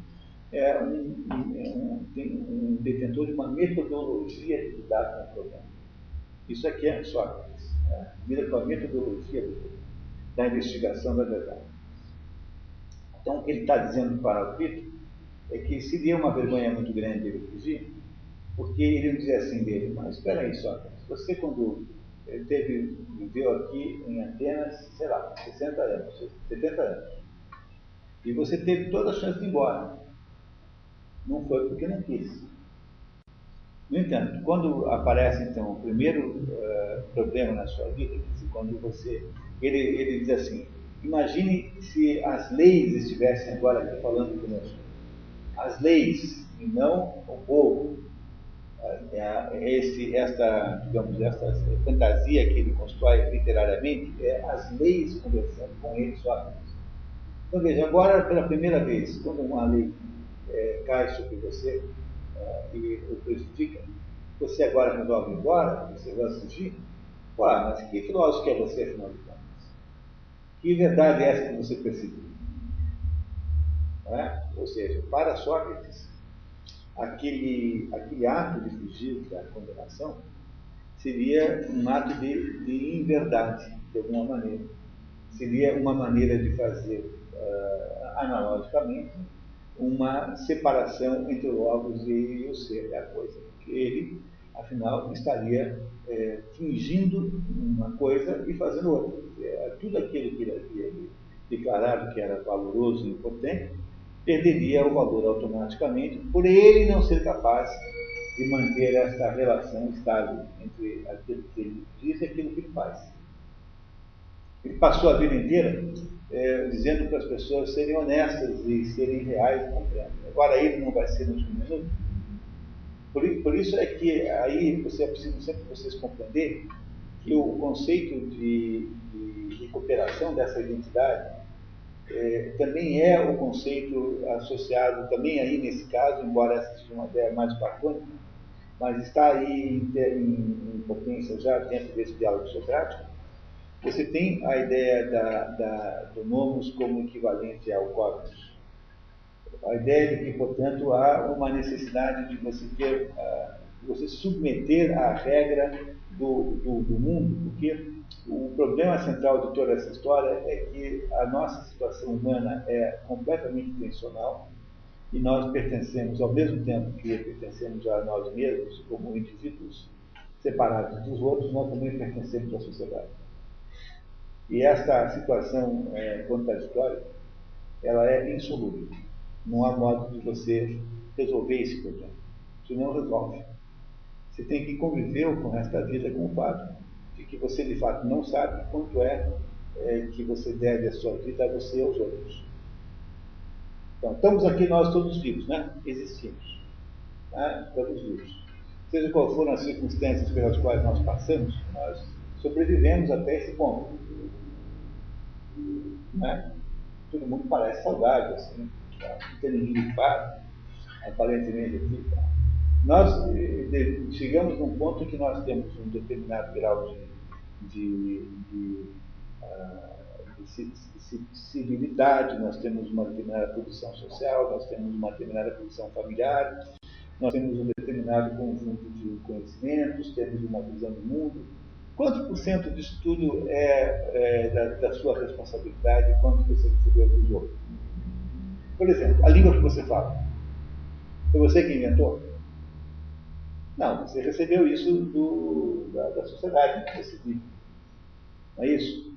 Logo, um pedaço enorme daquilo que você é, que é a língua que você fala, na verdade é o jeito como você opera a sua cabeça, né? não é da sua autoria, você recebeu dos outros. É por isso que eu não posso abdicar de nenhuma dessas duas pontas. Eu não posso dizer eu sou um indivíduo pertencente ao mundo social, como queria é, dizer Aristóteles quando fala em, em zoon político. Zoon político, homem político, não é no sentido político moderno. O zoon político significa, na verdade, animal social. Essa é a tradução melhor de zoon político. É animal social. O homem é um animal social porque ele não pode existir fora da sociedade. Não existe fora da sociedade. Não há caso nenhum. Não me venha com o exemplo do mogli, porque o mogli é apenas um ser humano que vive numa comunidade de animais humanizados. Ah, aqueles animais não são animais, são seres humanos com aparência animalesca. Não é? Portanto, o ser humano vive sempre socialmente. Ele só existe nessa modalidade. Aristóteles dizia assim, na política, que quem não é capaz de viver em sociedade ou é uma fera ou é um Deus. O que é uma definição muito boa. Né? Ou é uma fera ou é um Deus. Ou seja, uma fera pode viver sozinha. Pense num tigre solitário. E Deus também pode viver sozinho. Agora os outros estão no meio, não. No meio nós somos obrigados a viver, conviver com os outros. Portanto, nós não sabemos nunca qual é a o limite territorial entre a nossa, uh, nossa digamos, o nosso mérito e o mérito alheio na própria definição da nossa vida. E o fato de que isso é uma tensão, uma tensão não é de se estranhar, é apenas aceitar mais uma situação poética na vida, quer dizer, é mais um problema insolúvel com o qual eu tenho que conviver. É, conviver com essa dúvida faz parte da minha própria é, cosmovisão. Eu tenho, a, minha, a minha consciência tem que contar com essa dúvida dessa vida. Portanto, Sócrates sabe com toda a clareza que fugir, como Plito lhe sugeria, era uma maneira de ele é, é, desprezar um pedaço da equação. Você despreza o mundo social, o, o componente coletivo, em função da salvação da sua própria terra. como ele via no mundo coletivo uma certa legitimidade, que veja, ele foi injustiçado, mas ele não foi, ele foi injustiçado. Mas ser injustiçado, às vezes é mais ou menos a regra do jogo. Você, todo mundo que está aqui nunca foi injustiçado na vida. Então, vocês não são. Qual é a normalidade que tem nesse processo? Não é? A única diferença que tem é que a injustiça que Sócrates eh, sofreu, que é a injustiça que Jesus Cristo sofreu, guardadas as devidas proporções, são injustiças fundadoras. A primeira da filosofia e a segunda do cristianismo. Eles estavam numa situação é, histórica tal, que estas injustiças tiveram o poder de, uh, de produzir uh, fatos que mudaram a história do mundo. A nossa né, né, vidinha porca, né, menininha tal, é, camundonga, né, camundonga, sei lá, ela não nos permite tamanha grau de grandeza, mas ser injustiçado é normal na vida. Se injustiçaram Jesus Cristo, por que não injustiçar você? Né? A gente, hum, qual seria a razão? Ser injustiçado é o normal. Não é? é o normal ser injustiçado. Logo, o fato de que você é injustiçado não significa que você deve se rebelar contra a justiça em si própria. É isso que depois, mais tarde, será ensinado com muita competência pelo Jacob Wasserman, no romance chamado O Caso Maurícios. Que vocês, se não leram, leiam, é um livro que se compra em seco ali no Capricho por cinco reais. Assim. Acho exemplares muito bons, porque foi, de alguma maneira, muito muito fabricado na época, não sei porquê, saiu numa dessas coleções populares, abril, sei lá.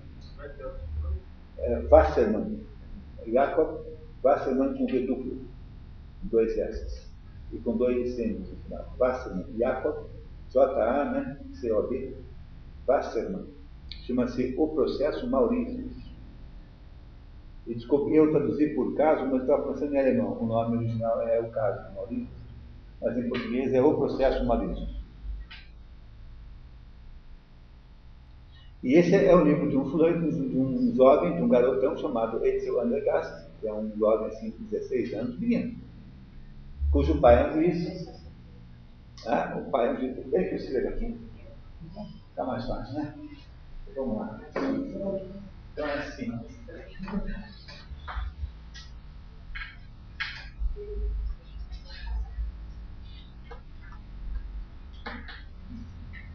E o nome do autor é Jacob Wasserman. E esse, esse livro é a história do Edsel Andergast, que é um jovem cujo pai é um juiz, e o jovem descobre, assim circunstancialmente, que o pai cometeu um erro, é, um erro, obrigado, cometeu um erro jurídico e condenou um inocente à prisão pela morte de uma moça. Ele, ele, ele desconfia que tenha havido um erro, porque o pai do condenado conta a ele a circunstância e ele se convence de que houve um erro judiciário. Aí ele pega um dinheiro emprestado com a avó e foge de casa com esse dinheiro emprestado e vai para Berlim, é, que era a capital da Alemanha, né? esse é um, um começo do século XX, e vai para Berlim atrás do, do, do da, da, das, das, do esclarecimento do verdadeiro do, do, fato, né? E acaba descobrindo de fato que, não, que o Maurício, Mauritius, né? Com a pronúncia alemã, Z, não sei como dizer, Mauritius, que o Mauritius era inocente e que, e que o culpado era provavelmente tal pessoa. Ele, ele, enquanto isso acontece, ele, ele deixou um, deixou um bilhete dizendo que estava fugindo de casa. É igual lá na, na, na, praia, temos um vizinho lá que tem um caseiro, que são um casal de crentes assim, meio de idade, tem uma filha temporona, uma mocinha. E a coitada daquela, coitada daquela moça sofre porque eles são chatos, sabe? Um casal de velhinhos, assim, pessoas velhas, ela, coitada, não pode ver televisão, não pode fazer nada, mora em frente ao mar, não pode tomar nada. Aí esses dias ela resolveu fugir de casa. Aí ela deixou assim um bilhete para o pai e para a mãe. Estou fugindo de casa, você sabe as razões. E não, me, não adianta me procurar na casa da fulana, que eu não volto. Ela deixou o endereço da fuga, tudo. a coitada da mocinha. Aí o, esse menino deixou um bilhete para procurar saber o que ia acontecer. E o pai dele, que é o juiz, num lugar ele ficava desesperado, e mais ou menos confia que vai tudo certo, afinal o menino já tinha quase idade para ficar independente, né? e vai investigar o caso, ele mesmo. E chega à conclusão, de fato, que houve um erro judicial. Aí, chega, quando o pai chega à conclusão, e o, e o Edsel Andergast chega à conclusão também, ele volta e se encontra, né? E o, e o pai anuncia para o filho que havia, que havia é, tomado as providências para anistiar o crime. O Maurício se soltava. Ah, o menino fica furioso quando, furioso quando soube, sabe essa notícia porque ele não quer que o, o Maurício seja anistiado, ele quer que o Maurício seja inocentado. Porque há uma diferença nessas duas coisas, né? Porque o anistiado é o criminoso perdoado. Mas o Maurício não foi criminoso, ele foi inocente desde o início. E ele então se, se rebela contra a decisão do pai. E aí é o segundo livro, chamado Etzel Antegas, em que esse Maurício, esse, esse vai tentar fazer justiça a todo custo, né? às custas da, da, própria reputação do pai. Ou seja, esse é um menino, tipicamente uma coisa de menino isso, de ter uma atitude de rigor, como se pudesse haver um negócio chamado justiça perfeita. Não há justiça perfeita. Então, o fato de que a justiça pode errar, no seu caso, não significa que você deve desprezá-la como, um todo. O fato de que a justiça é imperfeita pode produzir injustiças né? Algumas coisas eu acho que já passaram do limite, né? por exemplo, a Justiça do Trabalho no Brasil, alguma coisa que tinha que distinguir por esse grupo. Mas, de modo geral, você não, não, não condena inocente todos os dias, há, ao contrário, uma, um grau maior de acerto que de erro. E é, é, isso que Sócrates está querendo dizer para Cristo, que a, a, justiça humana é uma justiça que tem que ser aceita com, com, com toda a submissão, porque, afinal de contas, ela representa o pedaço da, da sua vida é, a qual você deve e, e, que você recebeu de presente, de graça. Portanto, a atitude de rebelião contra uma decisão judicial, nesse sentido, né, porque a apelação é rebelião, aí, aí vale. Né? A apelação vale. Digamos que pudesse ser haver apelação. Aí teria, seria, teria, teria justamente validade, porque você estaria discutindo o assunto dentro da própria justiça. Mas aí não era o caso de apelar, quer dizer, ele, ele, ele, ele estava, estava, estava sendo proposto para ele que ele fugisse simplesmente, que ele repudiasse o, a situação toda e salvasse a sua fé. Isso Sócrates não pode fazer de jeito nenhum. Ele não pode fazer de jeito nenhum, porque ao fazê-lo, ele faria o contrário tão mal quanto ele esperava que ele, ele fizesse na primeira vez, porque o, o, de Sócrates sugere que se Sócrates prometesse não fazer mais aqueles ensinos, ele poderia ser poupado. Fazer isso significaria uma coisa muito grave, nós não estaríamos falando de Sócrates aqui nesse momento. Por quê? Porque ao fazer isso, estaria claro que Sócrates abandonou a, a, digamos, o primado da sua consciência pessoal em função do primado da consciência coletiva, que é justamente a maneira de não, não fazer nascer a filosofia. Porque a filosofia é o que, a partir da nossa interpretação da, da apologia, ela é uma tensão entre o primado da consciência individual e o primado da consciência coletiva. Como você tem essas duas coisas simultaneamente, você vive sob essa tensão.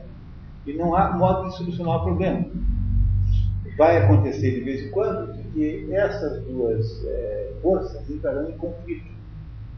Foi o que aconteceu no caso de Sócrates. E elas tendo entrado em conflito, haverá então uma solução que pode ser dramática, no caso também de Sócrates.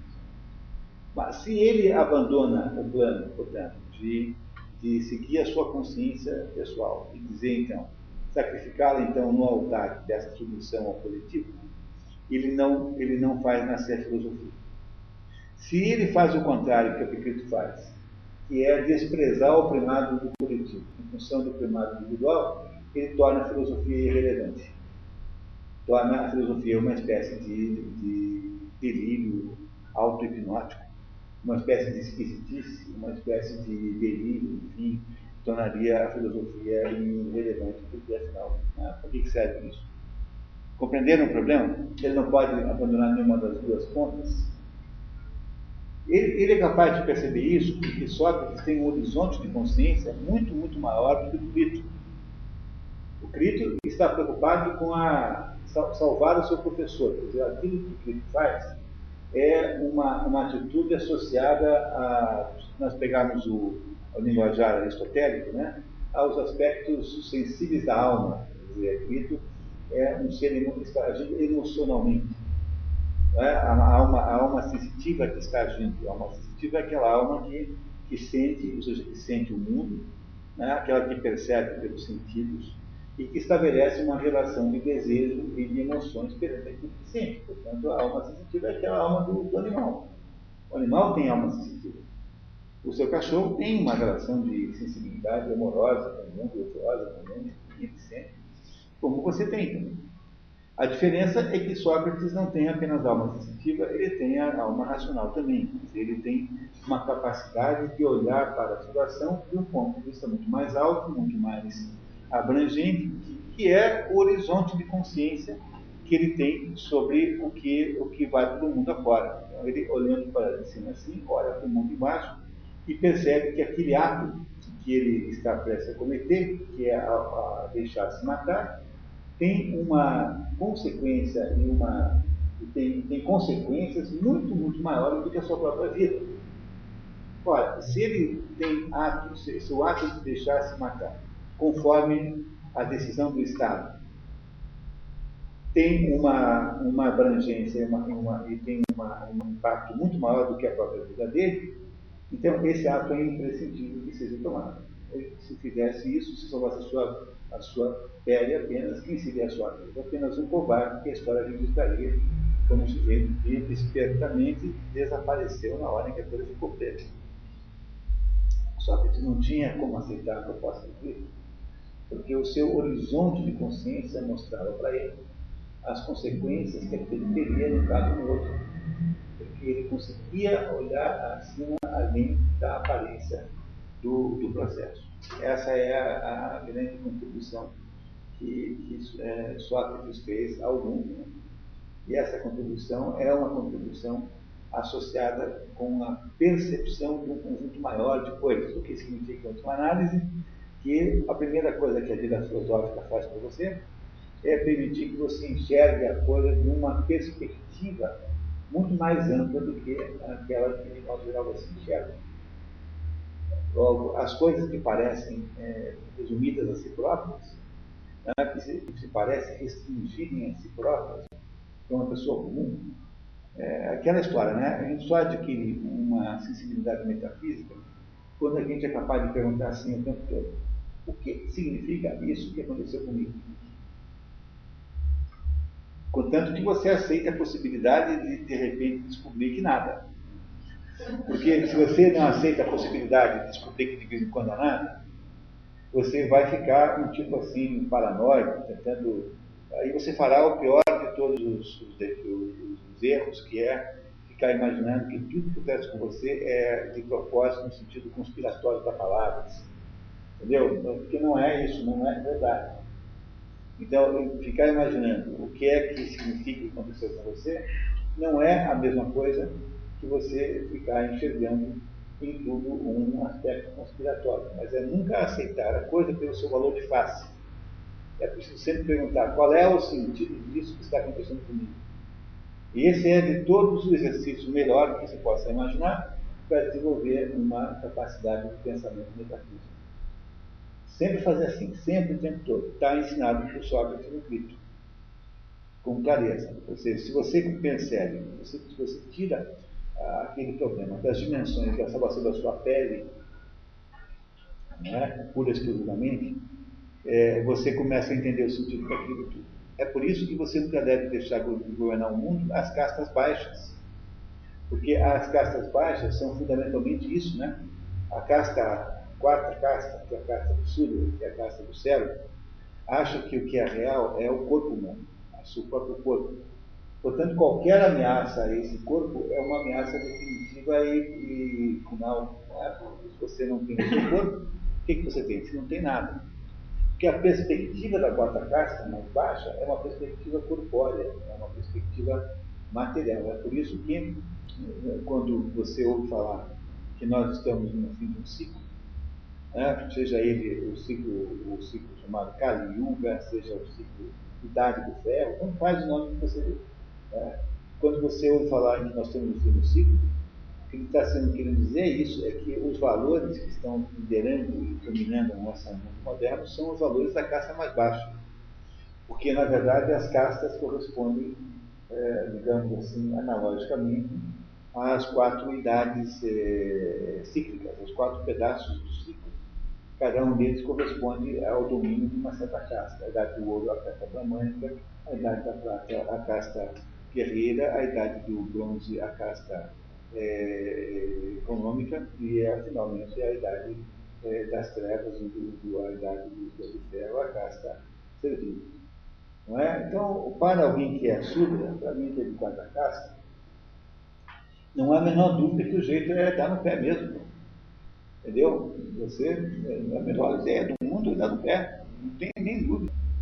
É o que faria uma pessoa comum, entendeu? O Renato Aragão. entendeu? O Renato Aragão daria no pé, né? não é isso? Né? Estaria correndo, né? né? Não daria a mínima para esse negócio.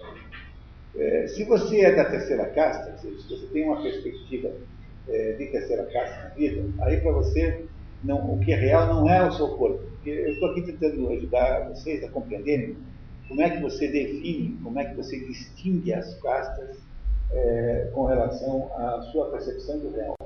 A quarta casta acha que o que é real é o seu corpo. A terceira casta acha que o que é real é, são as coisas e não o seu corpo. Portanto, a terceira casta daria no pé carregando o máximo que pudesse carregar, carregando as joias da família. Entendeu? Entendeu? E a coleção de autógrafos dos jogadores de futebol. Porque a quarta casta, a terceira casta, não, não conseguiria é, encontrar apenas na própria preservação da pessoa sentido existencial, né? mas no sentido da sua da, a qualidade da vida está nas coisas que você tem. Né? É isso? Então, portanto, se você é um sujeito, sujeito, se você é sujeito a perseguições sistemáticas, a melhor coisa da vida é você ter bens transportáveis. Títulos do, da, Tesouro Nacional, não é? joias, coisas assim, que você pode fugir com elas. É, essa é a ideia da terceira casta. Né? A terceira casta acha que a verdade, a realidade está nas coisas e não na pessoa. Portanto, a terceira casta acharia normal fugir carregando o que pudesse. É, tem aquele famoso episódio da vida de Diógenes. Diógenes é um filósofo muito, é, é muito é, mequetrefe, que veio depois de, de Aristóteles, que é da escola cínica. E a escola cínica chama-se assim por causa dos cachorros. É, sinos, né? cachorro em grego. E, e, não é que eles tivessem alguma coisa com o cachorro, é que eles achavam que o ser humano tem que ser espontâneo como o cachorro é. Não, cachorros são espontâneos. Os cachorros, quando não têm lugar para xixi, eles fazem xixi e não procuram um lugar escondido para fazer isso, como fazem as pessoas de modo geral. Não é, não é isso? Então, um cachorro, um cachorro é um animal espontâneo. Então, eles achavam que o ser humano tinha que ser espontâneo como um animal. Então, o, o Jorge é o sujeito que, cuja mais alta sabedoria consistia em achar que é completamente normal masturbar-se em público durante o jantar, assim. Só o pessoal, então, com licença, não tinha só. Entendeu? E, achava isso grande filosofia. Né? Você vê como o negócio é, caiu depois de Aristóteles. Né? Depois de Aristóteles, é, mais ou menos funciona a comparação ideal é que a filosofia é, passou a ser, a, a parecer com a saia filarmônica de Berlim e entra Teixeirinha cantando churrasquinho de manga. Né? Mais ou menos essa é a involução que a filosofia teve depois da morte de Aristóteles. Filosofia grega. E, mas Diógenes tem uns episódios engraçados, né? E um deles, houve lá um ataque à cidade e todo mundo saiu carregando lá um carroção com tudo que tinha dentro, né? Sei lá o que você podia pedir naquela época. Roupas, né? Imagina, né? Alguns utensílios domésticos, umas ânforas, assim, não tinha geladeira para carregar, nem TV. Nem... Também tinha uma vantagem boa, hein? não dava para perder o controle remoto na mudança. então, é isso. E o, e o Diógenes dizia assim, ó minha mãe, o Diógenes saía da cidade sem nada. É, e aí perguntava para ele, mas pô, você não está levando nada? Ó minha é né, comporta, que é uma expressão latina que o, o meu papilizou, significa tudo que é meu, levo comigo. Omnia mea mecum quatro tudo é que é meu, leva comigo. No sentido de que ele não era um sujeito da terceira casa. Né? Com isso está mais comprovado. O fato de que ele era da primeira não o transforma nisso necessariamente, automaticamente, num sujeito é, que, digno de, de, atenção. Porque você pode ser da primeira classe e ser um batedor de carteira, ser um vigarista, ser um analfabeto. Né? Porque o que caracteriza a primeira casta não é a sabedoria, mas é o meio de ação que possibilita sobre o mundo se o seu meio de ação sobre o mundo é a autoridade moral, é o convencimento, você é da primeira casa. Portanto, na circunstância em que Cristo é, propõe a Sócrates a fuga, se Sócrates fosse da quarta casta, ele sairia correndo naquele minuto. Diz assim, opa! Tá, ele estaria correndo. Se fosse um sujeito da terceira casta, ele disse, assim, vamos correr, mas vamos passar em casa antes e pegar lá a minha coleção de figurinhas dos Power Rangers eu não sou capaz de viajar sem isso de jeito nenhum. Tá? Vida, eu, não, eu, não, consigo conceber a minha vida sem as figurinhas dos Power Rangers. Não é isso? Se você fosse, se, ele fosse da terceira casta, ele diria assim, não, nós vamos, vamos sair assim, mas não sem uma briga. Então vamos matar uns três ou quatro aí, para não ficar tão feio, desse jeito a gente fugir. Né? Precisamos de uma briga, pra, né? temos que brigar um pouquinho para mostrar que a gente saiu lutando, né? e não a, a, escondidos na madrugada como ladrões. É isso, até a segunda caça, iria ver aquilo como uma perspectiva de, de ação, porque para, se para a quarta casta o que é real é o corpo, para a terceira casta o que é real são as coisas, para a segunda casta o que é real é a ação, a ação humana é real. O resto é tudo ilusão, tudo bobagem. Ação humana que interessa. Então, assim, por que, o Sarney não sai lá? Porque o Sarney não existe sem o cargo do presidente do Senado. Ponto. É, ele não vai, ele vai morrer. Porque, vocês compreenderam o que é um, um, que é um leão sem dentes?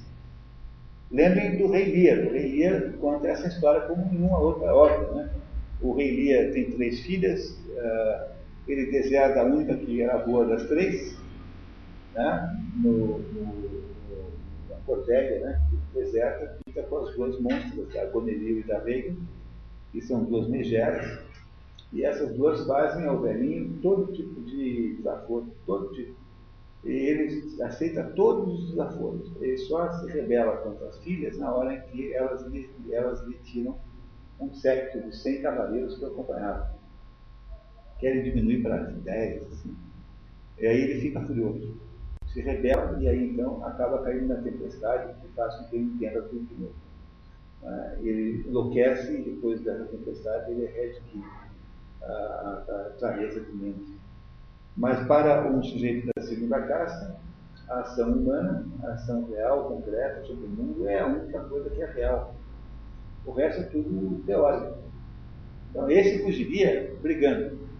Né? E o último, o Brahmani, é o único que seria capaz de tomar a decisão que Sócrates tomou. Porque o Brahmani olharia para aquela, né, para aquela situação e diria assim: não, eu, eu é, acho que isso que estou fazendo simboliza alguma coisa que é muito maior do que a minha existência a perspectiva de tempo, de temporalidade é profundamente diferente quando você percorre as quatro castas de baixo para cima. O mundo da quarta casta é o mundo do agora, nesse momento. O, o mundo da terceira casta é o mundo é, do, do balanço no final do ano, é, é o mundo do, do, de saber se está ganhando dinheiro ou não. O mundo da, da segunda casta é o calendário político 4 em 4, 2 em 2. O mundo da primeira casa é o mundo do calendário é, digamos, transcendente da sua própria existência, o único desses quatro indivíduos, né, sob ponto de vista aí de antropologia cultural, né, esse é o modelo de antropologia cultural, antropologia filosófica. Sob o ponto de vista desse modelo, o único desses quatro que tem a capacidade né, real, verdadeira, de transcender a sua própria existência é a primeira casa. Porque Sócrates sabia que se ele salvasse a sua pele, ele estaria se comportando como se comporta o escravo, que é o servo daquela época lá, né, naquele momento. E sabia que ao aceitar aquele destino, por mais que seja fosse cruel, ele estaria produzindo um, um fato que iria influenciar o resto da humanidade, o resto da história. Portanto, é esse, são esses momentos extraordinários em que parece que você está frente a frente ao momento fundamental na vida, na vida genericamente falando. Essa é a razão pela qual Sócrates não pode aceitar a proposta de Cristo para não ser incoerente com o próprio modo de pensar, para não ser incoerente com a própria, com a própria doutrina, no sentido aqui não de doutrina escrita, mas no, no próprio conjunto de valores que ele tinha sobre a vida. Essa é a razão pela qual ele não pode aceitar de modo nenhum a oferta de Cristo e não aceita, porque essa oferta está fora daquele, da, da, da perspectiva existencial que ele se propôs a si. Portanto, é, é, é preciso entender o seguinte: Sócrates é, uma, é a autêntica personificação da filosofia. Ele é a filosofia em si própria. Ele não é um professor de filosofia que vive uma vida comum, tá? uma vida normal, e tem uma profissão chamada dar aula de filosofia. Então, o sujeito que se encontra com os alunos e fala de filosofia. Não é assim que o professor de filosofia é? Para ele isso é um emprego. Tanto é que ele, ele vai, ele sempre dirá assim, não, um professor de filosofia, digamos, profissional de filosofia, ah, ele, ele sempre achará que, há, que ele tem direitos trabalhistas e que ele só. Então é o sujeito que fará greve, que irá, irá dizer que sua, os seus direitos são a coisa mais importante que há. Uma coisa que Sócrates jamais passaria pela cabeça de Sócrates, porque ele não tem direitos trabalhistas, ele é a filosofia em funcionamento, em existência real. Portanto, ele não é, não é um fulano falando filosofia, é alguém incorporando a filosofia como a própria existência. Isso o faz diferente de todos os outros, até mesmo de Platão e Aristóteles. E Platão e Aristóteles é, devem ter tido alguma é, uma intensidade menor disso. Ninguém como Sócrates representa tão fielmente a, a ideia da filosofia como, como o próprio Sócrates representa. Todos os seus atos concretos e reais são atos filosóficos de um certo modo, representam uma abordagem filosófica. Logo, ele não iria fugir é, pura e simplesmente só porque uma coisa tão menor nesse esquema que é a sua própria vida estaria sob perigo. Obrigatoriamente ele precisaria né, produzir aí uma, uma coerência é, com a sua própria existência, com a sua própria história. E é por isso que essa história do Brito é uma história de fundo moral. Não é? Porque aí então nós chegamos à conclusão eh, central da obra, é de que nessa busca da identidade entre a, a, o Logos e, e, a, e a coisa, né, e o ser, a essa busca corresponde analogicamente uma busca entre a ação e a verdade a ação humana, é verdade, também deve coincidir obrigatoriamente. Senão você tem o quê? Você tem uma falsidade intrínseca inerente à coisa, é, falsidade essa irá produzir para sempre uma, uma, uma sensação de que aquilo não é de verdade, aquilo é apenas um discurso. Ora, um sujeito que discursa filosoficamente, mas que foge da briga na hora H,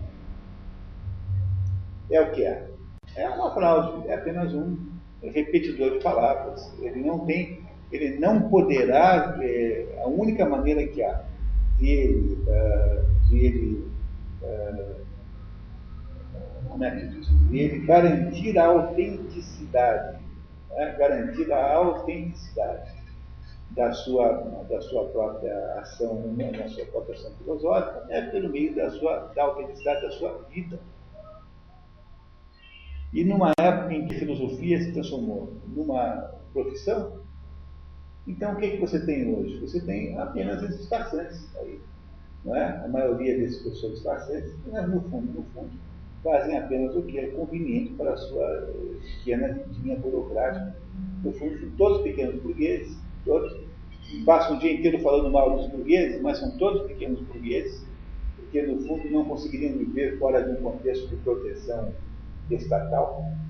Né? Todos, é, todos é, querendo, é, desejando a possibilidade do poder e, não tem nenhuma honestidade, no fundo, com aquilo que fazem. Poderiam ser professores de botânica, estaria no mesmo. O professor de geologia no mesmo. Você pode ser um professor de geologia que não vive geologia. Você vive a sua vida e de geologia. Mas você não pode fazer a mesma coisa com filosofia. Quer dizer, a marca do filósofo é não separar as duas coisas. A marca do professor de filosofia é. Entenderam? Agora, o problema é que quando o pessoal termina o curso superior, eles ganham um diploma de filósofo. Filósofo. Então, imagino como deve estar com, confusão na cabeça desse pessoal. É, eles imaginam que são filósofos, como eles são apenas falantes sobre filosofia. Né? Falantes que, no fundo, nem mesmo acreditam naquilo. Quem é que daria o seu emprego em. Quem é que faria sacrifício do emprego, não da vida, como Sócrates? Do emprego, por exemplo, em função de uma manutenção de uma ideia. Né? Quer dizer, quem, quem é que toparia fazer só isso? Ninguém faria isso. Porque no fundo, no fundo eles são apenas é, gente que está vivendo usando aquele assunto como um assunto, um assunto subsidiário da vida. É por isso que está em, na experiência socrática a justificativa para a sua apresentação. Porque ele sabe que, no fundo, no fundo, a ação filosófica é a ação real, concreta do momento. E é por isso que, que, que Platão, em vários pontos da sua obra, sugere a mesma coisa, né? sugere isso, é, tanto aquele tal do, da, da, da, do episódio do feto, quanto na carta 7, que ele diz que, porque na carta 7 ele diz, olha, estou indo para Siracusa pela terceira vez, porque o Dionísio Júnior, que eu acho que não é, o segundo, né? Segundo, segundo Dionísio, me veio a notícia de que o Júnior havia escrito um livro de filosofia sobre a minha filosofia. Mas como isso não é possível, eu vou lá e tirar isso a limpo. Então, essa, essa é uma das razões pelas quais atribui-se a, a, a, Platão não é? A, uma, um ensinamento secreto. Mas vocês compreendem que essa, essa, essa, digamos, prova que se dá para isso não prova, de fato, que haja um ensinamento secreto, o que, o que implica, o que prova que havia um ensinamento secreto não está na carta 7 nem no feto. O que está no feto na carta 7 é essa ideia de que o sujeito que, é, que entende de, que viu todos o tape de todos os jogos de rock americano que conhece todas as regras de rock americano. Ele não é capaz de jogar rock, só porque ele conhece as regras e os tapes. É isso que Platão está dizendo. Porque, no fundo, filosofia é alguma coisa que se faz fazendo. E, logo, não é possível é, imaginar que isso tudo possa ser ensinado num livro, não. Menon. Menon, que é, que é um dos grandes diálogos, né? O, o assunto é esse. Quer dizer, você não consegue ensinar sabedoria para ninguém. A tese é essa, que a sabedoria não pode ser ensinada ela é alguma coisa que se desenvolve em você como uma doença. É alguma coisa que você pega. Não alguma coisa que você aprende. Entenderam essa diferença? Logo, essas indicações do Fedro e da Carta 7, de que ali estaria a prova da, da graça dogmática, são, em princípio, erradas. Não é? E quem, quem, está, quem está certo é quem indica, é, no, quem aponta o dedo para esse esquema aqui, que é de se esperar que Platão, inteligente como era, não fosse capaz de deixar insolúvel o que? O, o, uma, a, multiplicidade da, dos universais, que afinal de contas continua sendo uma multiplicidade. Mas Platão tem, no, ao longo outros diálogos, uma função de, de, de, de aí, indicações da sua obra que esse, que, que permitem que você possa montar esse, esse esquema, que você possa perceber esse esquema como sendo o esquema provavelmente correto nessa história. É, esse é o esquema que provavelmente explica a chave do mistério da graça dogmática. E não a, a, conversa do Zédro e da Carta 7, que estão falando de outra coisa, e não, não disso que nós, de que nós estamos falando aqui. Esse é o grito.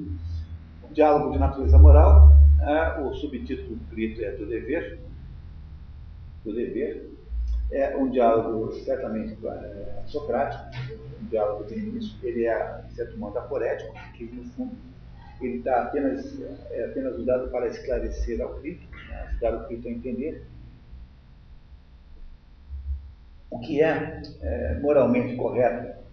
Quando você, quando, qual, qual, é o, qual é o, qual é a, digamos a, a, o equivalente moral da identidade entre o logos e a coisa.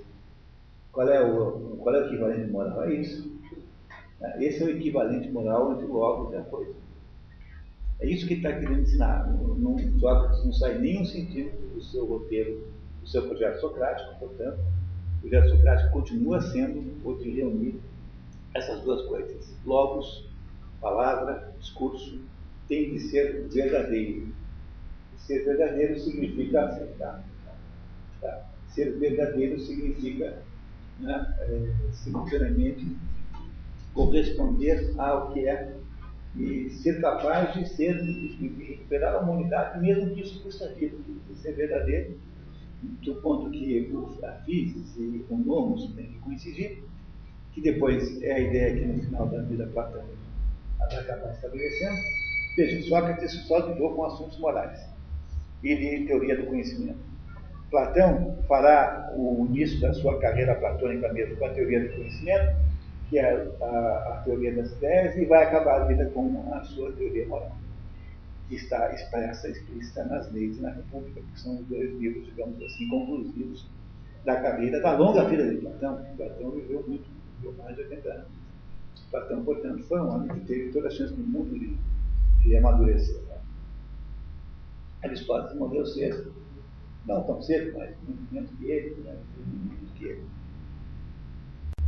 E esse parece ser o sentido do o sentido que a gente deveria guardar para debater com os nossos alunos aqui. Professor, é que a gente de ah, Essa é uma, uma dúvida é, importantíssima, porque, porque ninguém sabe isso no, no, no mundo hindu, né, que foi a sociedade que mais levou a, a sério isso há uma, no mundo hindu há dúvidas, porque o sistema social hindu, que no fundo não interessa, em última análise, existe, é, é, é, é hereditário. Mas mesmo dentro do hinduísmo há uh, gente que acha que, que não é assim, que você pode ter um filho e ter um filho de cada casa. Então, você tem três filhos, aquele que, aquele que, né, aquele filho que, que que, é bom, que é, que é assim, que é comportado, faz tudo que manda provavelmente ela faz a casa. Aquele filho que, que vai para a escola com um sanduíche e volta com dois. Entendeu? Esse sujeito deve ser a terceira. É aquele sujeito que manda na turma, sabe? aquele sujeito que organiza a gazeta coletiva. É provavelmente a segunda casa. E aquele que fica, aquele que estuda um, mais do que o professor manda, deve ser a primeira. Você pode ter quatro filhos, cada um de uma casa diferente. Porque, porque isso é hereditário, mas não é tanto. Agora, a minha sensação, olhando assim para, para digamos, uma apreciação da vida, da vida estruturada, é que você tem família a família uma certa índole de casa. Se você olhar para os seus antepassados, para os seus parentes e tal, e tentar fazer essa análise, você vai descobrir que há uma certa prevalência, digamos assim, estatística de uma certa casta. Portanto, embora eu não acho que seja hereditário, eu acho que ele é, ele é digamos, predominante. Pode ser predominante, embora não seja garantidamente hereditário. Agora, uma vez que você nasceu com essa vocação, eu acho que você é, não, não consegue sair dela. Não é, não é que, vejo cuidado com isso, hein? porque todo mundo tem as quatro castas ao mesmo tempo na sua estruturação pessoal. a mesma divisão de personagens da obra. É a divisão da, da, das quatro etapas da vida humana. Você é criança, pequenininha, você é como se fosse um ser, porque você faz tudo que os outros mandam. Você depende dos outros para viver. Quando você se torna assim um jovem adulto, né, um jovem que tem que é, cuidar da sua vida, escolher uma profissão, fazer vestibular e tal, você se comporta muito como um empresário. Porque você tem que escolher uma profissão, tem que fazer lá. Né, você está lidando com um mercado competitivo. Não é? Você é um indivíduo que está tentando ganhar concorrência com as outras empresas, né, pessoais. Não é? Aqui não é você, SA. Né, aquele nome. E quando você fica adulto mesmo, você tem família, né, você parece muito com a segunda. Você aí tem que ter uma autoridade sobre os seus filhos. Aí você tem que mandar em casa, aí você parece muito com a, com a, com a, com a segunda. E quando você chega à velhice, com autoridade, você, em princípio, está pronto para ensinar os outros. Logo, a própria, o próprio percurso típico da vida humana é um percurso eh, que passeia pelas quatro castas simultaneamente. Agora, eh, eu acho que há uma predominância de índole que todo mundo tem e que, e que vai se manifestar uma hora ou outra. Mesmo que você passe a, a vida toda lutando contra a sua verdadeira vocação, vai chegar uma hora em que ela se imporá a você de uma maneira ou de outra. Ela vai, ela vai, você vai acabar nela. Entendeu? É aquele sujeito que chega assim com 50 anos, eu não sou padre, eu quero ser, passar uma empresa, quero ser, casar, o sujeito larga aquilo que ele nunca foi Brahman. Ele, ele foi estudar no seminário porque onde ele morava, a única escola boa que tinha era o seminário. Morava lá não sei aonde, não tinha escola boa nenhuma, o seminário que era bom. Então o pai foi no seminário. Mas ele não é padre. E a mesma coisa o sujeito. Ver? Você pega aí as personagens que nós conhecemos. Pega o, o Jair Guilherme. Na verdade, o que, que é? não é, de modo nenhum, da segunda classe. A mulher é um, é um pensador de Estado, é um branco. Ele não consegue viver no mundo do governo. Ele é um desastre como político. Por quê? Porque ele não sabe lidar com aquele mundo de guerra. Tem que ter sempre alguém meio, meio perigoso para trabalhar com ele. Tem que ser o Mário Santos Petralha ou Giovanni Diomedes, não funciona.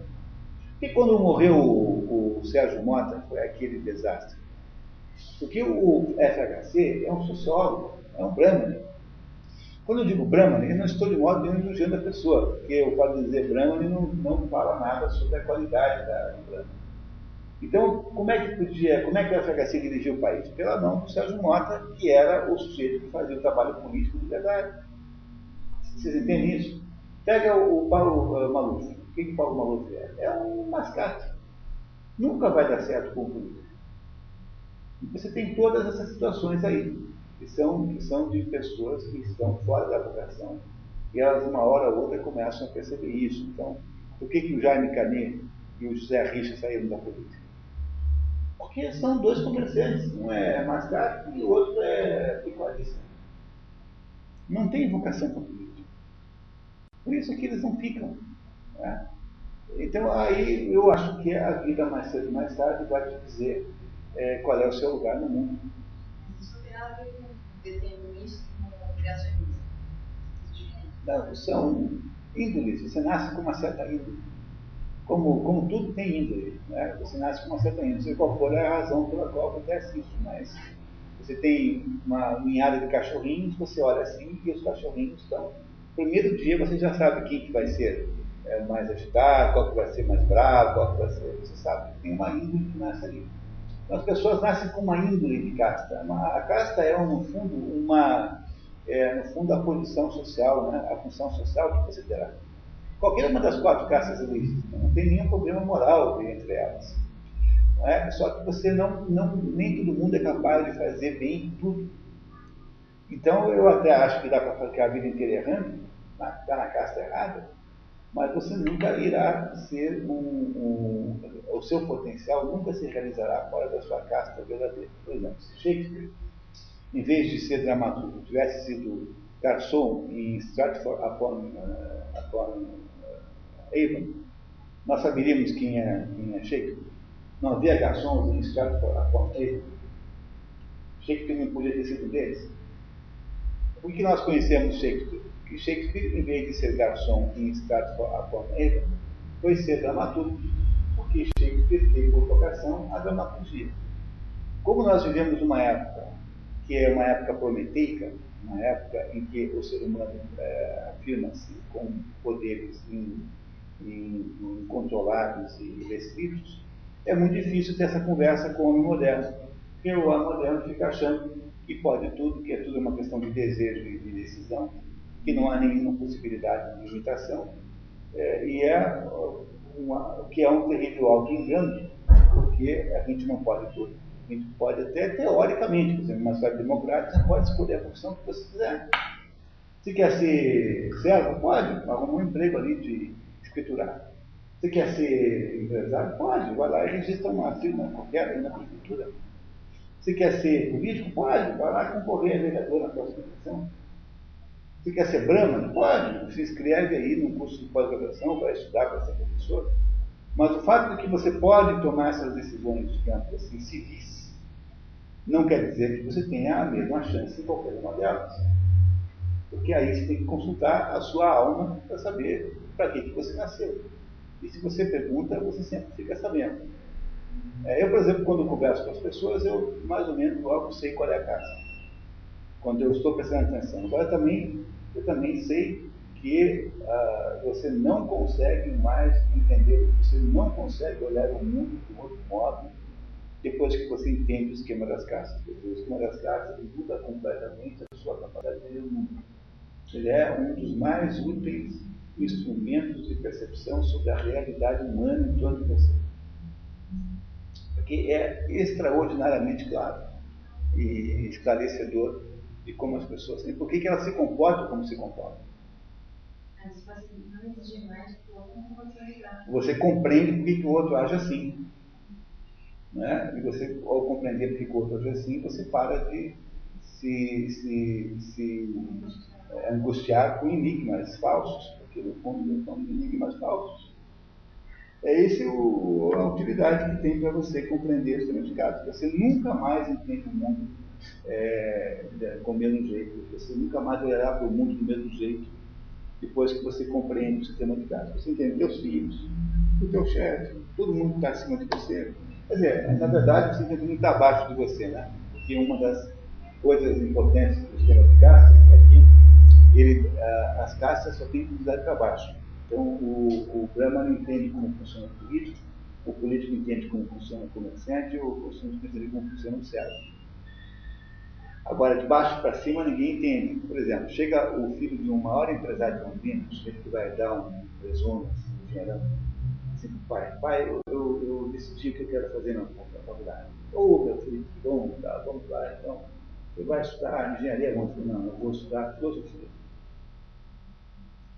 Vocês acham que esse homem vai ouvir isso com felicidade?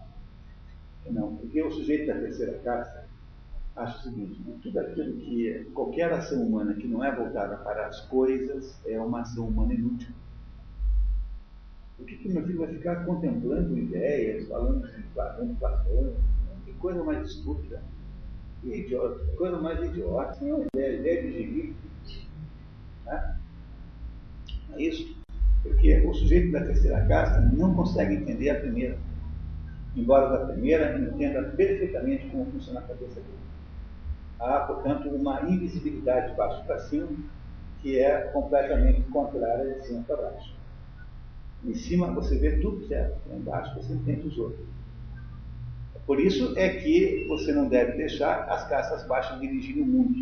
Um mundo de servos daria uma porcaria de um mundo, gente que teria apenas uma visão de corpo. Um mundo de empresários não daria certo também, você nunca deve deixar o empresário governar o mundo. Aristóteles dizia isso na política, não o poder para os empresários de jeito nenhum. Não deve dar poder para o empresário mesmo. Né? O empresário deve ter história, né? que é diferente do conselho. Quem tem que governar a sociedade é a casta política, a segunda casta, governada mentalmente pela casta bramânica é, bem formada. Que essa casta bramânica formar, for incompetente, for analfabeta, como é uma boa parte hoje em dia, então você só produzirá tiranos, políticos tirânicos. Só produzirá ações más. É, ações más. Você acha que, que quando o Lula inventa as coisas que inventa, ele inventou de não próprio? Não, foi o Frei Beto que foi lá ensinar para ele. A Marina Chauí, quem faz a cabeça dos brahmanes que são associados ao PT. Eles são esses sujeitos que desenham o governo. E o, o, que farão os governantes é apenas relações concretas. Mas são eles que devem fazer. Quem deve governar a sociedade é o guerreiro, sempre. E nunca o empresário. Então, toda vez que os empresários me perguntam por que, que eu acho que eles não deviam para a política, eu digo, vocês vão ser fritados vivos, vocês vão ser transformados de picadinho. Vocês não têm a menor ideia do que é isso. O Antônio Emílio de Moraes tentou ser governador de São Paulo, primeiro tapa que deram dele, ele saiu correndo. Silvio Santos. O que, que são esses sujeitos? São todos é, comerciantes, terceira classe. É, o Silvio Santos queria ser governador de São Paulo. Primeira vez que chamaram de estelionatário para no baú, saiu correndo e fugiu. Também desistiu. Não adianta você botar um empresário para governar. O empresário não sabe governar nada. Ele é um sujeito preocupado com mundo das coisas. E é preciso que alguém seja assim. Não, não, não está errado, entendeu? Compreende isso. Uma vez chegaram para Fernanda Montenegro e disseram assim: Fernanda Montenegro, por que, que no teatro brasileiro as mulheres são tão masculinizadas? Tá bom? Tá respondendo, bom, porque alguém tem que ser, né? né? Alguém tem que ser. Quer dizer, o que eu estou dizendo com isso é que alguém tem que fazer o trabalho do empresário. Entendeu? É, alguém tem que fazer o trabalho do empresário. Não pode ser um trabalho abandonado, tem que existir.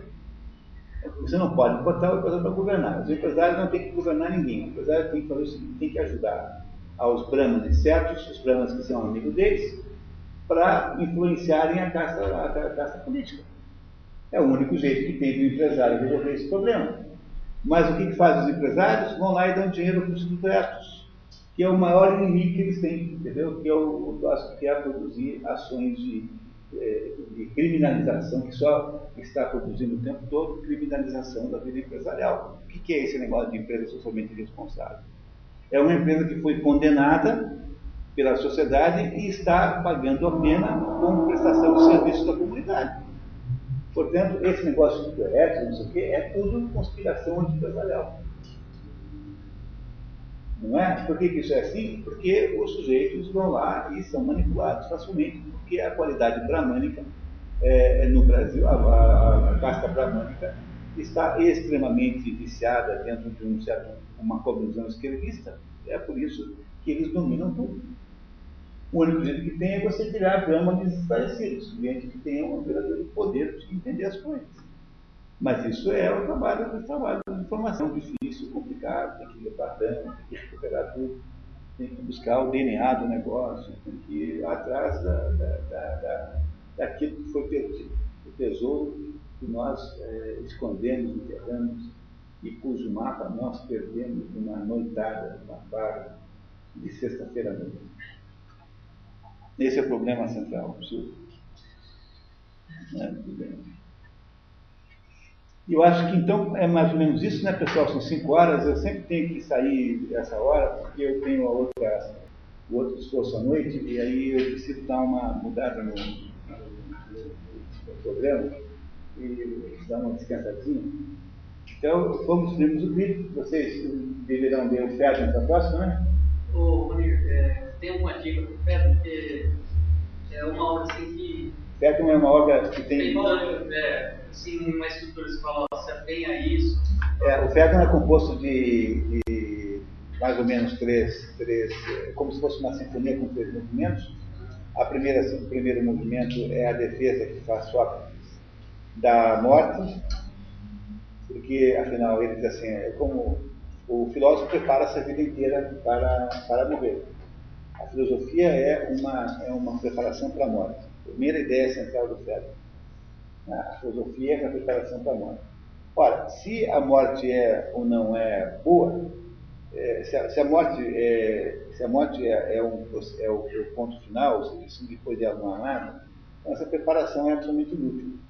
Mas se a morte é seguida de alguma coisa, então a preparação faz sentido. Então ele supõe que seja seguida de alguma coisa. Ele faz a segunda, a segunda parte do diálogo, é uma investigação, né, uma apresentação de uma tese na qual ele não acredita muito, ele está um pouco inseguro, é, é, sobre qual é o destino do ser humano após a morte. É nesse, é nesse pedaço que vão aparecer, por exemplo, a, aqueles, aqueles, é, é aqueles, aquelas é, sugestões de, aquelas insinuações, né, enfim, aquelas ideias de, de, de encarnação, etc, etc. Aí é a segunda parte do. E aí, a terceira parte do livro é uma, e aí a segunda e a terceira estão mais ou menos articuladas, e por isso que às vezes parece que certo, falta alguma qualidade literária, certo? Né? mas é um pouco de, de impressão. Na terceira parte do livro é a, a defesa de que o, o conhecimento é reminiscência, que conhecimento é alguma coisa que nós lembramos e que nós não podemos aprender de verdade. Portanto, a morte é uma, uma, uma recuperação da lembrança plena. Por isso é que ela é uma bem-aventurança, de alguma maneira, porque pela morte você se livra da prisão que é o seu corpo. O seu corpo é uma prisão. Está prisioneiro dentro do seu corpo. Morrer é libertar-se dessa prisão. Essas são as três, os três movimentos da Sinfonia Fedra, mais ou menos. Eles eh, são três ideias importantes, sendo que a mais importante é a terceira, porque é a terceira já é, uma, já é a proposição da própria teoria é, das ideias platônicas. O Fedon é um, é um diálogo do período mediano, não é mais um diálogo socrático. Tanto é que Sócrates já tem aí uma função de ideias platônicas na boca. E é, finalmente, né, digamos assim, para terminar a sinfonia, vai ter quatro, quatro movimentos, como a sinfonia, de modo geral, tem, o quarto movimento da sinfonia é a própria descrição da morte de Sócrates, que é um grande final terrível, mas belíssimo momento, em que você então é, percebe em que é, é, contado então testemunhalmente o que aconteceu. Platão não esteve lá no último dia, é, mas deve ter muita veracidade naquilo que ele conta. Então, são quatro pedaços, mais ou menos quatro grandes, é, quatro grandes partes ou movimentos que compõem o Fedra. Tá certo, pessoal? Então, muito bem. Né? Então, muito obrigado. Até a próxima. Daqui a uns dias estamos aí de volta com isso. Quem não puder, quem puder ir lá amanhã, jogar um ano mesmo, vamos fazer uma mistura com a ópera John Giovanni. Ficou bem bacana. Vamos passar uns 40 minutos de ópera, com os trechos muito bem escolhidos. É, é, fica muito boa o casamento da, da ópera com o Dom Juan de Moderno. Não perca lugar.